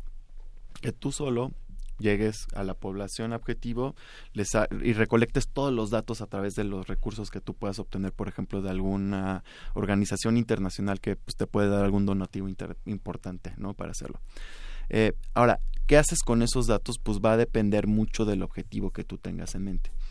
Y, y si tú quieres implementar una política pública, digamos, que alguna organización diga, bueno, yo quiero reducir la violencia haciendo un programa de este estilo, lo, lo ideal es caro, pero lo ideal es saber cómo estaba la población objetivo antes del programa, durante y después, ¿no? Y, esta población objetivo se piensa que debe ser comparable a un contrafactual o. Esto parte de la idea de los, de los eh, digamos, diagnósticos médicos. Cuando tú quieres vender una medicina, quieres probar el efecto que tiene esta medicina. Entonces tienes a dos grupos, a un grupo que le vas a dar la medicina, que es la que eh, busca aliviar el problema, y otro que le vas a dar un placebo. Y ahí comparándolos, que eh, puedes eh, aislar justamente el efecto que podría tener esta frente a la otra. Entonces, los programas de, de, de, evaluación pues van a tener más o menos la misma, el mismo diseño. Vas a tener un grupo digamos, tratamiento que va a recibir la política pública y uno que lo vas a comparar justamente para ver si tu política pública está vinculada a ese efecto y no es resultado de otras condiciones externas al programa. De tal manera que si tú tienes el antes y el después, tú puedes ver justamente el efecto que tuvo el programa sobre algún tipo de resultado en política social. ¿Qué, em, digamos, independencia viene aparejado, o no sé cómo lo veas tú, Jonathan, con suspicacia. Este, la idea de decir, o sea, el, gobierno siempre va a querer dar los datos que ellos quieran, va a cucharear todo lo que pueda, ¿no? Porque, porque se está jugando la permanencia. ¿no? Porque, porque se está jugando su modus vivendi, ¿no? Eh, a fin de cuentas, como se está planteando la, la democracia electoral en este momento en México, pues no se trata de que, de que a la población le vaya bien, se trata de que nosotros nos quedemos todo el tiempo posible, ¿no? Nosotros como partido, pues, quienes, quienes sea que seamos nosotros. Pero, pero entonces eso, ¿no? O sea, tú tienes que partir del punto de, eh, volviendo a las, a, a las eh, cosas médicas, de el paciente miente, ¿no? El, el, el otro doctor que vio a este paciente y le dio quién sabe qué, miente. Entonces yo que voy a evaluar tengo que poner en duda todo.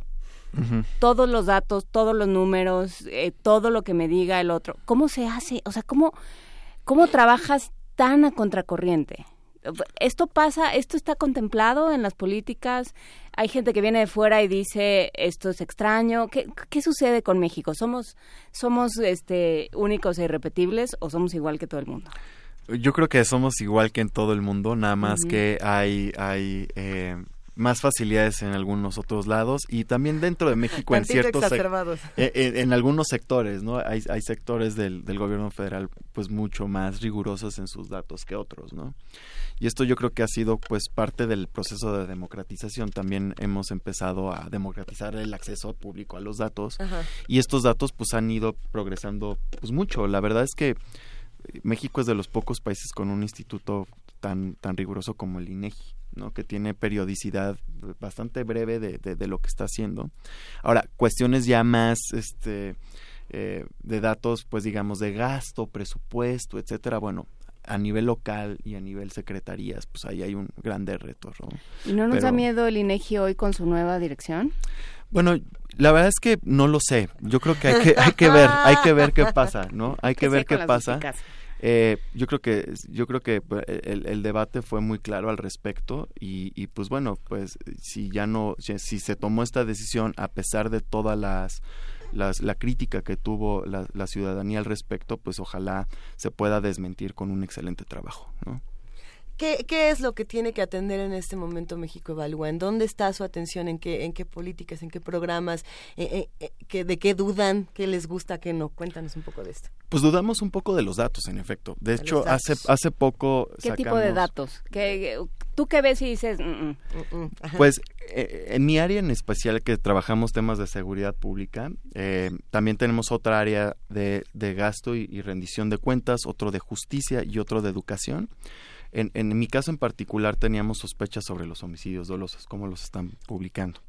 Hicimos un reporte muy interesante a través de diferentes métodos, muy, muy buenos, si quieren podemos platicar de esto en otra ocasión, en donde encontramos que hay probables indicios de manipulación de homicidios dolosos. Es decir, que se están reduciendo. No sabemos por cuántos, cuántos homicidios se han perdido, pero que sí hay un subreportaje importante. Pero no se supone, o sea, siempre lo que te dicen es, eh, lo que se oye en medios es los homicidios dolosos, eso sí, ese dato sí es duro porque se tiene que reportar, ¿no? Porque sí o sí. Claro, se puede reportar, pero, este, por ejemplo, dos ejemplos muy claros. El primero tiene que ver con qué pasa con las fosas comunes. No, no se reportan como tal, ¿no? Se queda eh, no, forman parte de una estadística de homicidios como tal. Y lo que también nosotros encontramos es que muchas veces el homicidio doloso se puede clasificar como homicidio culposo, es decir, como un homicidio no, no intencional. Entonces, no se pierde la estadística, pero se está reclasificando diferente que eso es muy común, no solo en México, en Inglaterra, en Estados Unidos, en Australia. Hemos visto eh, a través de esta revisión de que muchas veces los gobiernos tratan de reclasificar los, los delitos de alto impacto por otros de menor impacto para que no tengan tanto revuelo. Este bonito discurso de le encontramos eh, en las pruebas toxicológicas tenía cualquier cosa, cualquier cantidad de cosas adentro, entonces seguramente se aventó de la ventana. Sí. No, y suicidios, este, homicidios que se clasificaron como suicidios, este, homicidios intencionales que se clasificaron como a lo mejor algún accidente de tránsito, en fin. Estos son los datos de homicidio doloso. De homicidio doloso. ¿Tienen los datos de desapariciones, por ejemplo? ¿Cómo se pueden Pues es que ese es el drama, ese es, el drama con sería, las desapariciones. Sería increíble ver eso. Nosotros, eh, para este estudio en específico, queríamos concentrarnos en homicidios doloso y, la idea principal es porque pues, es el indicador, digamos, por autonomacia que se usa para medir violencia en todo el mundo, ¿no? Entonces estábamos más bien interesados en eso porque además hay mucha, tenemos un periodo de tiempo muy largo para estudiarlo. Okay, Sí, pero justamente eh, hay un texto de Diego Fonseca, me parece, sobre el término eh, vi, Videla fue el primero que utilizó el término desaparecidos y dice, y en ese momento los muertos desaparecieron. Porque a la hora que hablas de desaparecidos, pues ya, ¿no? Ya no existen más. Y esos cadáveres que están en las fosas comunes, pues no, no, pues no, quién sabe, porque pues no hay papelito. Entonces, ¿qué? No son. Sí, no, la verdad es que desconozco además también la, el marco jurídico de cada estado para clasificarlo hay 32 tipos de, de, de, marcos jurídicos de, de, cada entidad federativa. Entonces, pues cada quien se ha homologado, se ha tratado de hacer, bueno, todos van a clasificar de esta manera estos delitos, pero hay algunos que todavía quedan como un poco a la discreción del marco legal de cada estado. Tal manera que, bueno, a lo mejor para Monterrey, digo, para Nuevo León y, la ciudad de Monterrey es una cosa y un, y un, estado vecino pues tiene otro concepto diferente. ¿Y cómo desmientes los datos oficiales en ese caso? Esa es, esa es toda la idea de, eh, estadística forense. Hay muchísimas herramientas que evolucionan a partir de, contadores y de financieros, justamente para identificar cómo se mueve el dinero en la empresa, ¿no? Si está usando, si, si la gente está robando el dinero, ¿no? Entonces, la estadística te permite identificar patrones. Si estos patrones son anómalos o atípicos, que deberían de seguir, digamos, una tendencia natural los números, que es fascinante, ¿no? Son, son, son tendencias naturales. Eh, así como existe la, la secuencia de, de Fibonacci y, otras, digamos, la, la, la de... Los números de eh, Fibonacci. de Fibonacci y este de, de que, ahora se puso muy de moda de, del... Estás haciendo la proporción. La proporción ahora, sí, exactamente. Hay, hay, hay formas de identificar cierto tipo de patrones en los números que te permiten identificar si han sido manipulados o no pues, eh, ¿cómo podemos acercarnos a todo lo que está haciendo México Evalúa? Porque por aquí nos hacen algunas preguntas que será interesante que se puedan responder, eh, por ejemplo, en el portal de Twitter de, México Evalúa, etcétera. Todo está, en, Twitter somos arroba mexevalúa, en Facebook estamos como México Evalúa y en nuestra página www.mexicoevalúa.org pueden encontrar todo esto y más tienen algún evento pendiente, cosas que seguir discutiendo, hacia dónde ponemos nuestra mirada, ¿Qué, atendemos para los próximos días. Pues mira, ahorita vamos a trabajar eh, homicidios dolosos en la Ciudad de México. Eh, vamos a mapear los homicidios en toda la ciudad desde el 2009 hasta la fecha justamente para ver cómo ha evolucionado este delito como si fuera una enfermedad. A veces, como, como decías al principio, hay enfermedades que son crónicas, ¿no? que siempre van a estar en un punto que de repente crecen y de repente se bajan y hay otras que son temporales de un día para otro ¿no? por ejemplo eh, pues algún tipo de conflicto una balacera en un bar pues va a inflamar ese, esa región de, de, una circunstancia violenta pero desaparece y nunca más vuelve vuelve a, a, ocurrir nosotros nos queremos concentrar en la cronicidad ¿no? Ver cuáles son los puntos del país, de la ciudad que son más este, propensos a este tipo de, delitos, justamente para ver cómo podemos hacer y, y reducirlos. ¿Cuánto cuesta? ¿Quién, quién, quién financia la, ah, evaluación? Es una buena pregunta, fíjate. Bueno, en el caso de México Evalúa no puedo hablar de otros. Eh, nosotros somos autónomos y no, no recibimos dinero de, del gobierno. ¿no? Eh, generalmente buscamos donativos de eh, organizaciones internacionales como puede ser la Unión Europea, la ONU, eh, otras privadas como Open Society, este, USAID, en fin. ¿no? También hay una dictadura de los de los fondeadores en el sentido que dictan eh, cuál va a ser la, temática por evaluar o por investigar durante un año o durante varios años de tal manera que bueno pues también tenemos que ver nosotros cómo cómo encontrar diferentes tipos de financiamiento justamente para atender la coyuntura cuando sea necesario. Seguridad pública eh, fue el, el sabor del mes durante un año o algo así o cómo fue pues seguridad pública eh, yo creo que va a seguir siendo un reto importante y nosotros vamos a seguir trabajando en, en esto durante pues más tiempo, ¿no? Pero, pero sin lugar a dudas, desde eh, que empieza la guerra contra el narcotráfico, por lo menos en términos de homicidios, estamos en, en un punto crítico y este, y este año en particular puede, puede romper varios récords. ¿En términos de violencia? De homicidios dolosos, es muy probable. Interesante información. Vamos a, seguir platicando de todos estos temas porque hay muchos más. Si uno ingresa al portal de México Evalúa, si uno conoce todo lo que se está haciendo desde ahí, por ejemplo, hay unas reflexiones ya, y esto sí será para otra mesa porque ahorita ya no nos va a dar tanto tiempo de hacerlo, eh, sobre la reforma penal, por ejemplo, ¿no? Estar a favor, ¿no? El tema de la reforma penal que ha dado muchísimo de qué hablar y bueno, pues aquí hay un artículo muy interesante de, de Edna Jaime, ¿no? luego, luego, lo podemos platicar. Claro. Ah, pues sí, ¿con qué, ¿con qué ya nos quedamos para cerrar?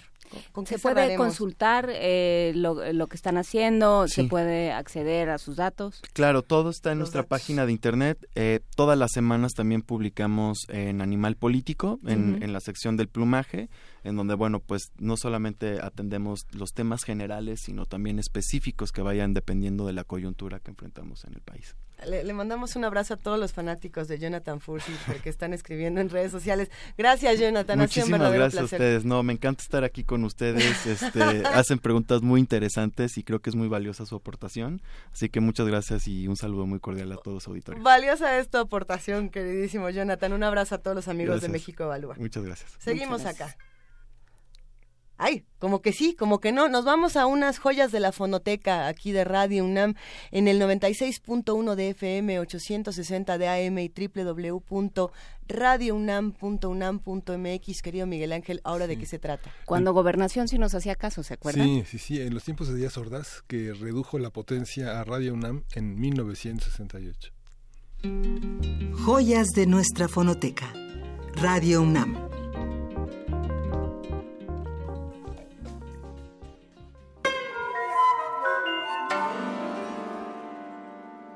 Buenos días. Continuemos con las joyas de 1968.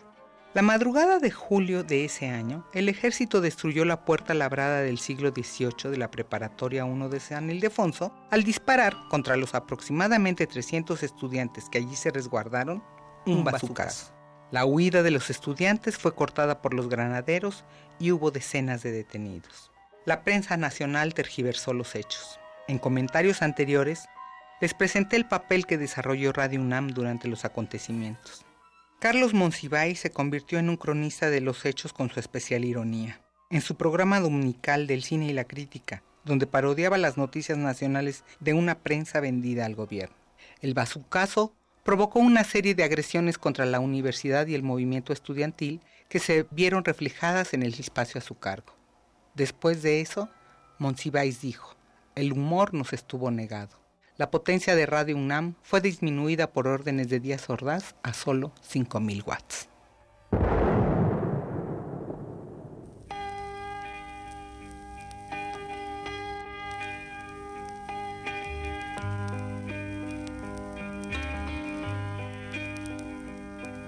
Smile, an everlasting smile.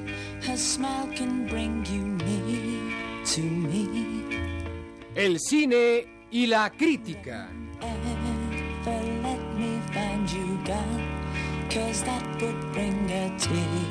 Una serie tan tan ruca que ya amerita bazooka. Has lost its glory. Let's start a brand new story now.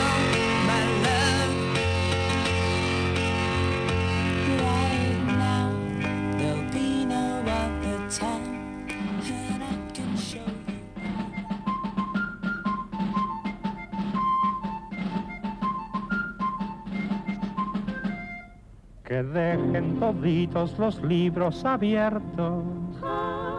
Ha sido la orden que dio el general.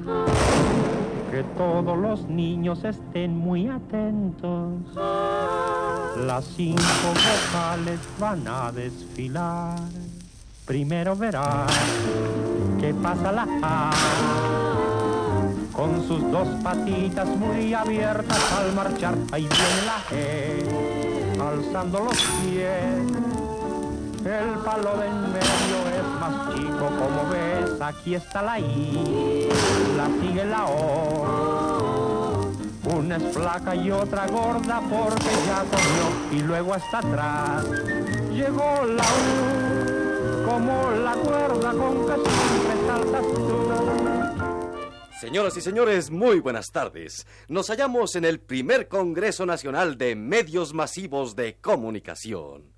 Se encuentran con nosotros los periodistas más especializados de la fuente, los periodistas electrónicos que analizan objetivamente, sin pasiones, sin subjetividades que traicionan la esencia patria, sin rencores que hacen cambiar de piel a la serpiente y de plumas al águila Estos mismos ojos del águila, precisamente, serán los ojos de la cámara televisiva que registrará con fría objetividad y noble cordialidad serena el devenir histórico de un pueblo de piedra que se transformó en un maguey que canta, en cinco aros que aman y en un abrazo fraterno con la eternidad histórica.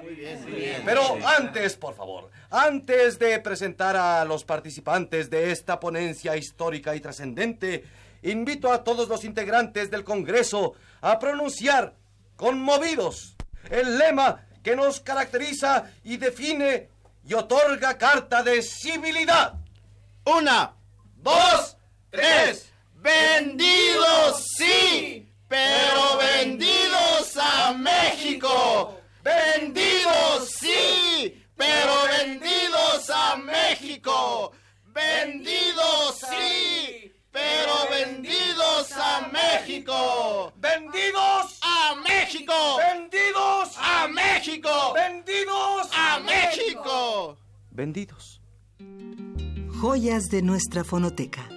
Radio UNAM.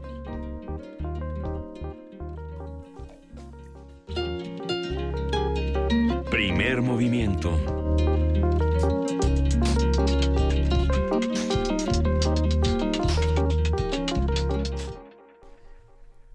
¿Qué tal? Ya son las 9 de la mañana con 52 minutos. Seguimos aquí en primer movimiento. Estábamos leyendo algunos de los tweets que nos han mandado arroba P Movimiento.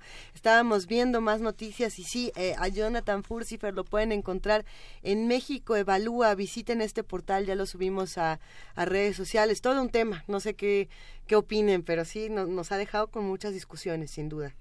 Sí, es un tema polémico, porque bueno, durante muchos años el propio, el propio gobierno construyó sus uh -huh. empresas de, de, encuestas y sus eh, empresas de evaluación, que la sometió, como señalaba Juana Inés al inicio de esta conversación con Jonathan, a una, este, a una evaluación de sus propias políticas de contratación, que es, eh, es, parte de, es parte de esta lucha democrática por la transparencia y por alcanzar una, una evaluación. Este, y por salirnos de la simulación, que ese es el gran exacto. tema, ¿no? Porque ahí están, ahí está esta idea de, por supuesto, que se lo vamos a dar a eh, organismos externos, ¿no? Tanto las evaluaciones previas como las eh, posteriores, ¿no? Como los, diagno los diagnósticos y las evaluaciones, todo se va a hacer eh, de manera externa al gobierno, pero sin embargo se escucharán los datos, se eligen empresas a modo, eh, se, se busca con ganas de encontrar o con ganas de no encontrar, depende, ¿no? Y entonces, pues ya nada tiene sentido, todo se convierte en algo mucho más caro y, eh, y que,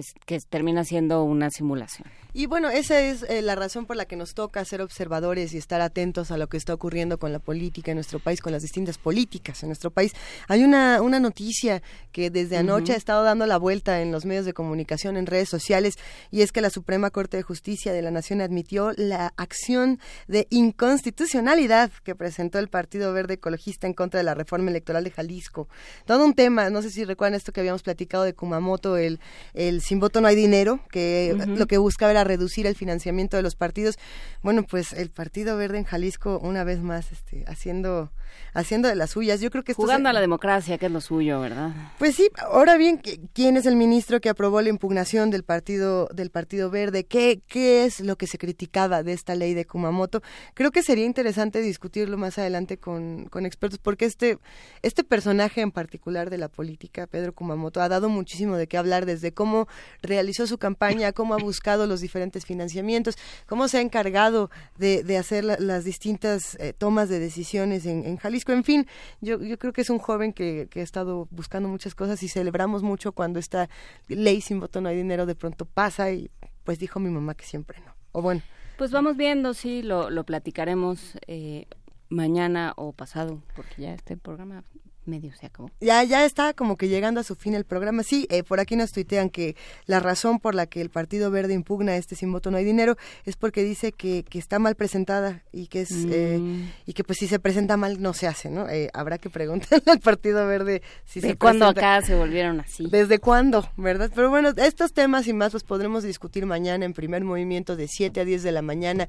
Recuerden quedarse con nosotros en el 860 de AM en www.radionam.unam unam.mx y en el 96.1 de FM. Mañana es jueves, también tenemos por ahí a Alberto Betancourt, va a estar bueno, va a estar bastante... Ya, mejor nos lo contarás tú, Juan, tú, tú Pues te la vamos a sabes de todas, de todas. gastronomía, vamos a hablar de cocinar sin fuego, si esto se puede, si no se puede y qué se hace cuando se cocina sin fuego. Es que cocina sin fuego, ¿eh? ¿Qué tal? Écheme, écheme esa rúbrica porque por aquí... ¡Ay!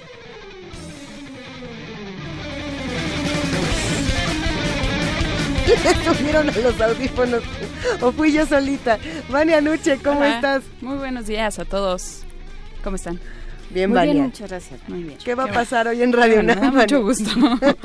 Hoy en Radio UNAM a través del 96.1 de FM, quédense con Ambiente Puma, con la maestra Mireya Imas y todo su equipo del Pues. A las 10 de la mañana viene este gran programa sobre medio ambiente. Posteriormente a la una no se pierdan más información en Prisma RU, música en Diáspora de la Danza a las 3 de la tarde y seguimos con más música durante toda nuestra transmisión a las 6 hacia una nueva música, panorama del jazz a las 7 y cerramos a las 8 de la noche con resistencia modulada. Vienen los muerdelenguas, vendrá también los chicos de Modernísimo y Resistor con Alberto Candiani y todos los chicos de esta sección de tecnología. También tenemos, por supuesto, programación por el 860 de AM y los invitamos a nuestro Cineclub Radio Cinema. Hoy presentamos Buenos Días Vietnam de Barry Levinson, original de 1987. Vengan por acá, los esperamos. La entrada es libre en la sala Julián Carrillo. Los esperamos aquí a las 6 de la tarde, Adolfo Prieto 133 en la Colonia del Valle. Good morning, Vietnam. Aprovechando que estamos en la radio, ¿verdad? Vamos a ver Good Morning Vietnam. Qué padre. Sí, Buenísimo. por acá, entrada libre, vengan todos. Y tenemos a los ganadores eh, de los libros que dimos hoy, que nos obsequiaron los amigos de Anagrama. Marisela Quirós, Diana Paulina Reyes, Javier Guerra, Eugenia Espejel, Felipe Álvarez, Dolores Valdés y Georgina Ortega tienen ya su ejemplar de Anagrama. Recuerden que pueden venir por él hasta el 30 de junio. Todos los demás que tengan también regalos pendientes. El límite es el 30 de junio porque salí, bueno, los compañeros de culturales y demás. Me de la gusta cómo ibas a decir salimos de vacaciones. Sí, pero ya- nosotros no, nosotros nos quedamos aquí en vivo todos Muy los bien. días, pero bueno, tienen hasta el 30 de junio para vacaciones en otro momento, muchachos. No se pongan en Exactamente. ese plan. Sí, sí, Gracias, no, Vania. no, no era queja. Era para que se queden con nosotros durante las vacaciones. Que tengan un excelente día y nos escuchamos mañana. Gracias, Vania Muy buen día, bye. Ya nos vamos y nos vamos con música. Nos vamos a despedir con Rondó Agitato, con concerto grosso número uno de Alfred Schnittke. Esta interpretación está de Guidon Kremer y Tatiana Grinden con los violines. Dirige Henry Schiff, la Orquesta de Cámara Europea. Recuerde que hoy es la fiesta de la música, originalmente celebrada en Francia, pero vale la pena seguirla por, la, por internet. Feliz fiesta de la música. Muchísimas gracias, querida Juana Inés de esa. Gracias, querido Miguel Ángel Quemain. Muchísimas gracias a ustedes. Feliz fiesta de la música. Vamos haciendo algo por nosotros. Vamos a escuchar música. Esto fue Primer Movimiento. El mundo desde la universidad.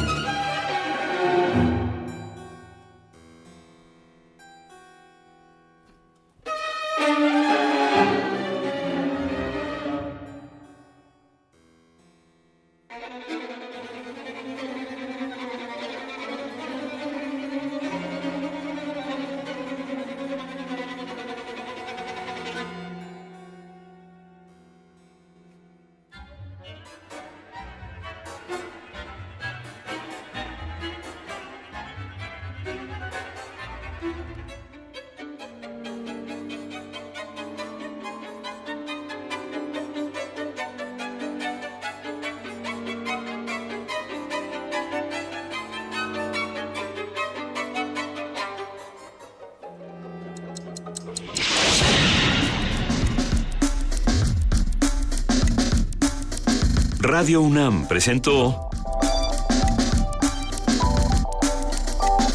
Primer Movimiento. El mundo desde la universidad.